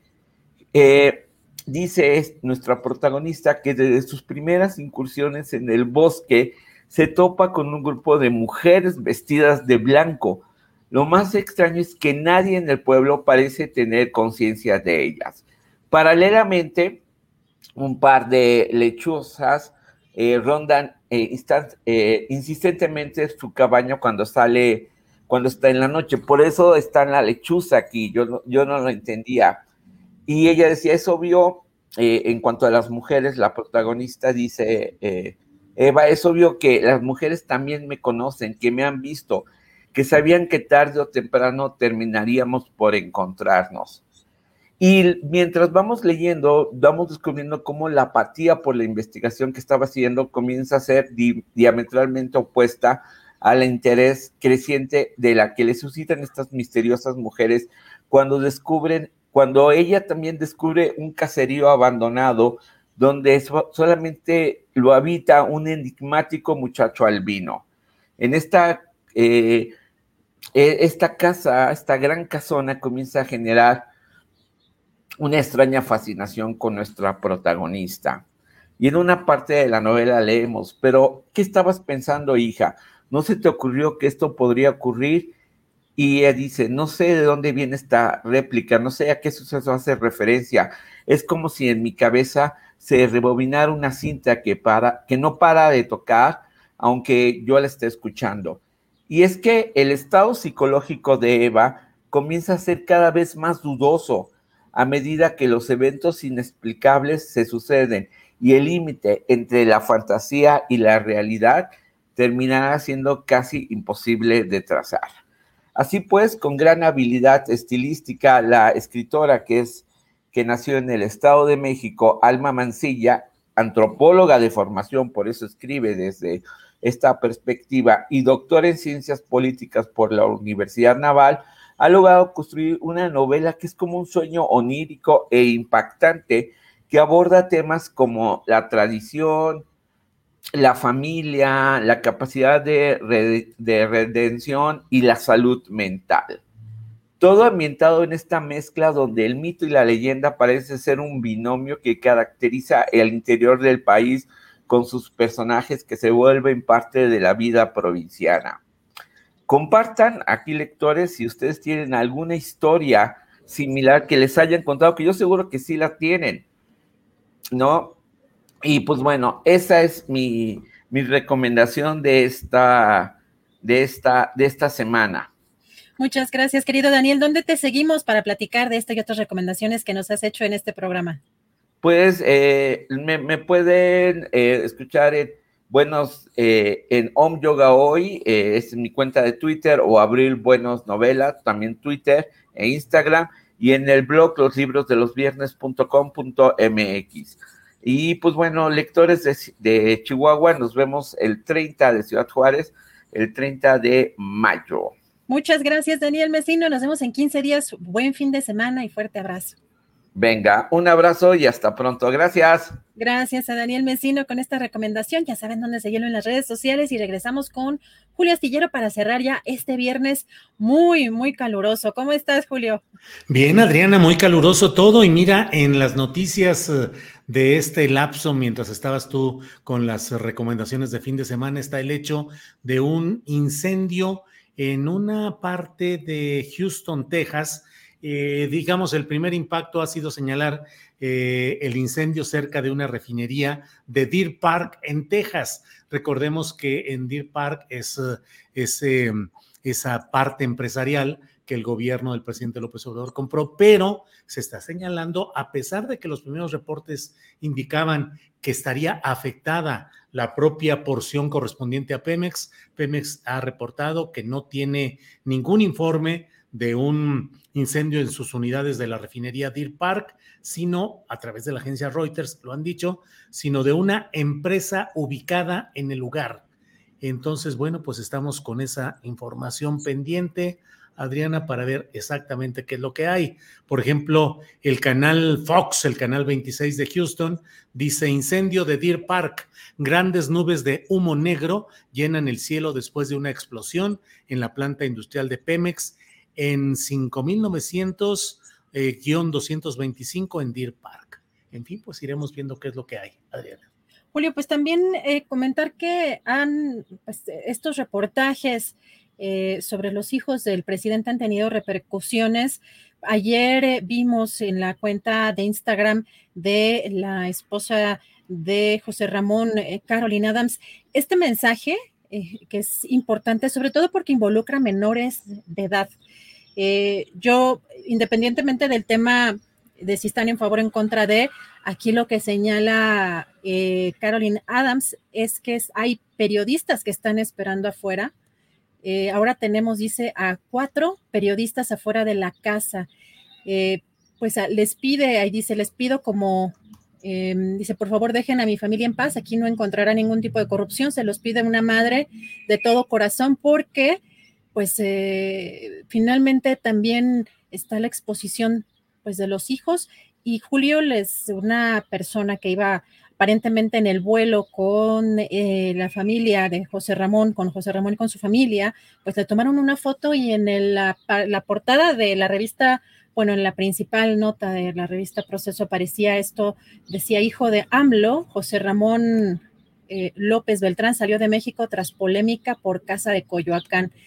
Pues al, al parecer lo están negando en estas mismas redes sociales, tanto la que reactivó aparentemente José Ramón López Beltrán como en las cuentas de Caroline Adams en Instagram particularmente, donde señalan que por qué habrían de irse de México. No hay una afirmación o no hay una, eh, pues una prueba contundente de que estén saliendo eh, del país de pues quizá de vacaciones o en algún otro tipo de viaje, pero bueno, ahí hay una situación en la que expusieron en estas fotografías, Julio, pues las, los rostros los rostros de menores de edad, lo cual también resulta preocupante por parte de los medios de comunicación. No se diga de, de estas personas que le hicieron llegar o esta persona que le hizo llegar la fotografía a los medios de comunicación, pero bueno, ahí un hostigamiento pues que ya se ve complicado.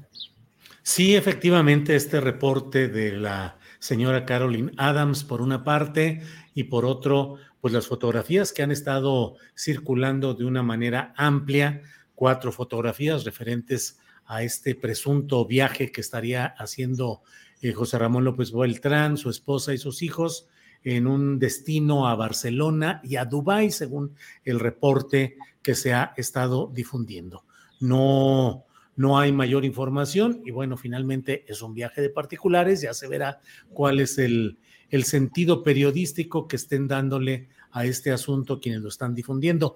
Y Vina, regresando al tema de Pemex, Adriana, em, un reporte oficial que cita la misma cadena Fox, el canal 26 de Houston, dice que esa autoridad eh, de ahí de Houston ha informado, no hay incendio en las unidades de Pemex Deer Park.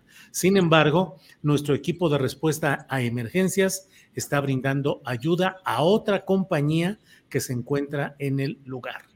En fin, pues así están las cosas. Adriana. Pues vamos a darle seguimiento a este y otros temas. Y ya ahora sí, pues no nada más huele a sopita, huele a fin de semana, a mucho calor además también. Y por acá creo que está también bastante contaminado, no sé allá. Pues acá el problema en Guadalajara y en la zona metropolitana de Guadalajara es el hecho de los constantes incendios que el bosque de la primavera, que es eh, la parte más eh, arbolada y el pulmón de la ciudad, pues eh, siempre con este tipo de incendios que siempre tienen el tufo a que pudiesen ser algunos intencionales y otros producto pues del exceso de calor, de sol, de lo que pueda haber, pero bueno.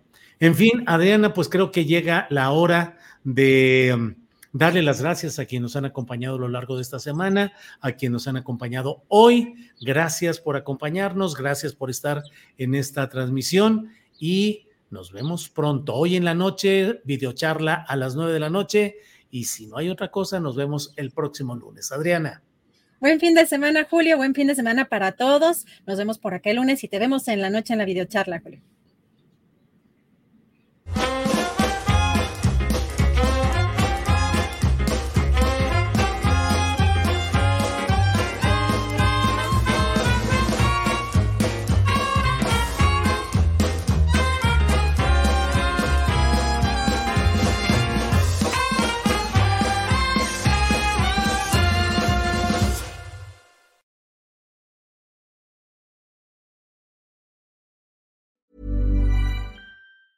¿Te preocupas por tu familia? Entonces, ¿por qué darles solo huevos ordinarios cuando pueden disfrutar de lo mejor? Eggland's Best, los únicos huevos con ese delicioso sabor fresco de granja, además de la mejor nutrición, como 6 veces más vitamina D, 10 veces más vitamina E y 25% menos de grasa saturada que los huevos regulares, además de muchos otros nutrientes importantes. Así que, dales los mejores huevos. Eggland's Best, mejor sabor, mejor nutrición, mejores huevos. Hola, buenos días, mi pana. Buenos días, bienvenido a Sherwin Williams. ¡Ey! ¿Qué onda, compadre? ¿Qué onda? Ya tengo lista la pintura que ordenaste en el ProPlus app. Con más de 6.000 representantes en nuestras tiendas listos para atenderte en tu idioma y beneficios para contratistas que encontrarás en aliadopro.com. En Sherwin Williams somos el aliado del PRO.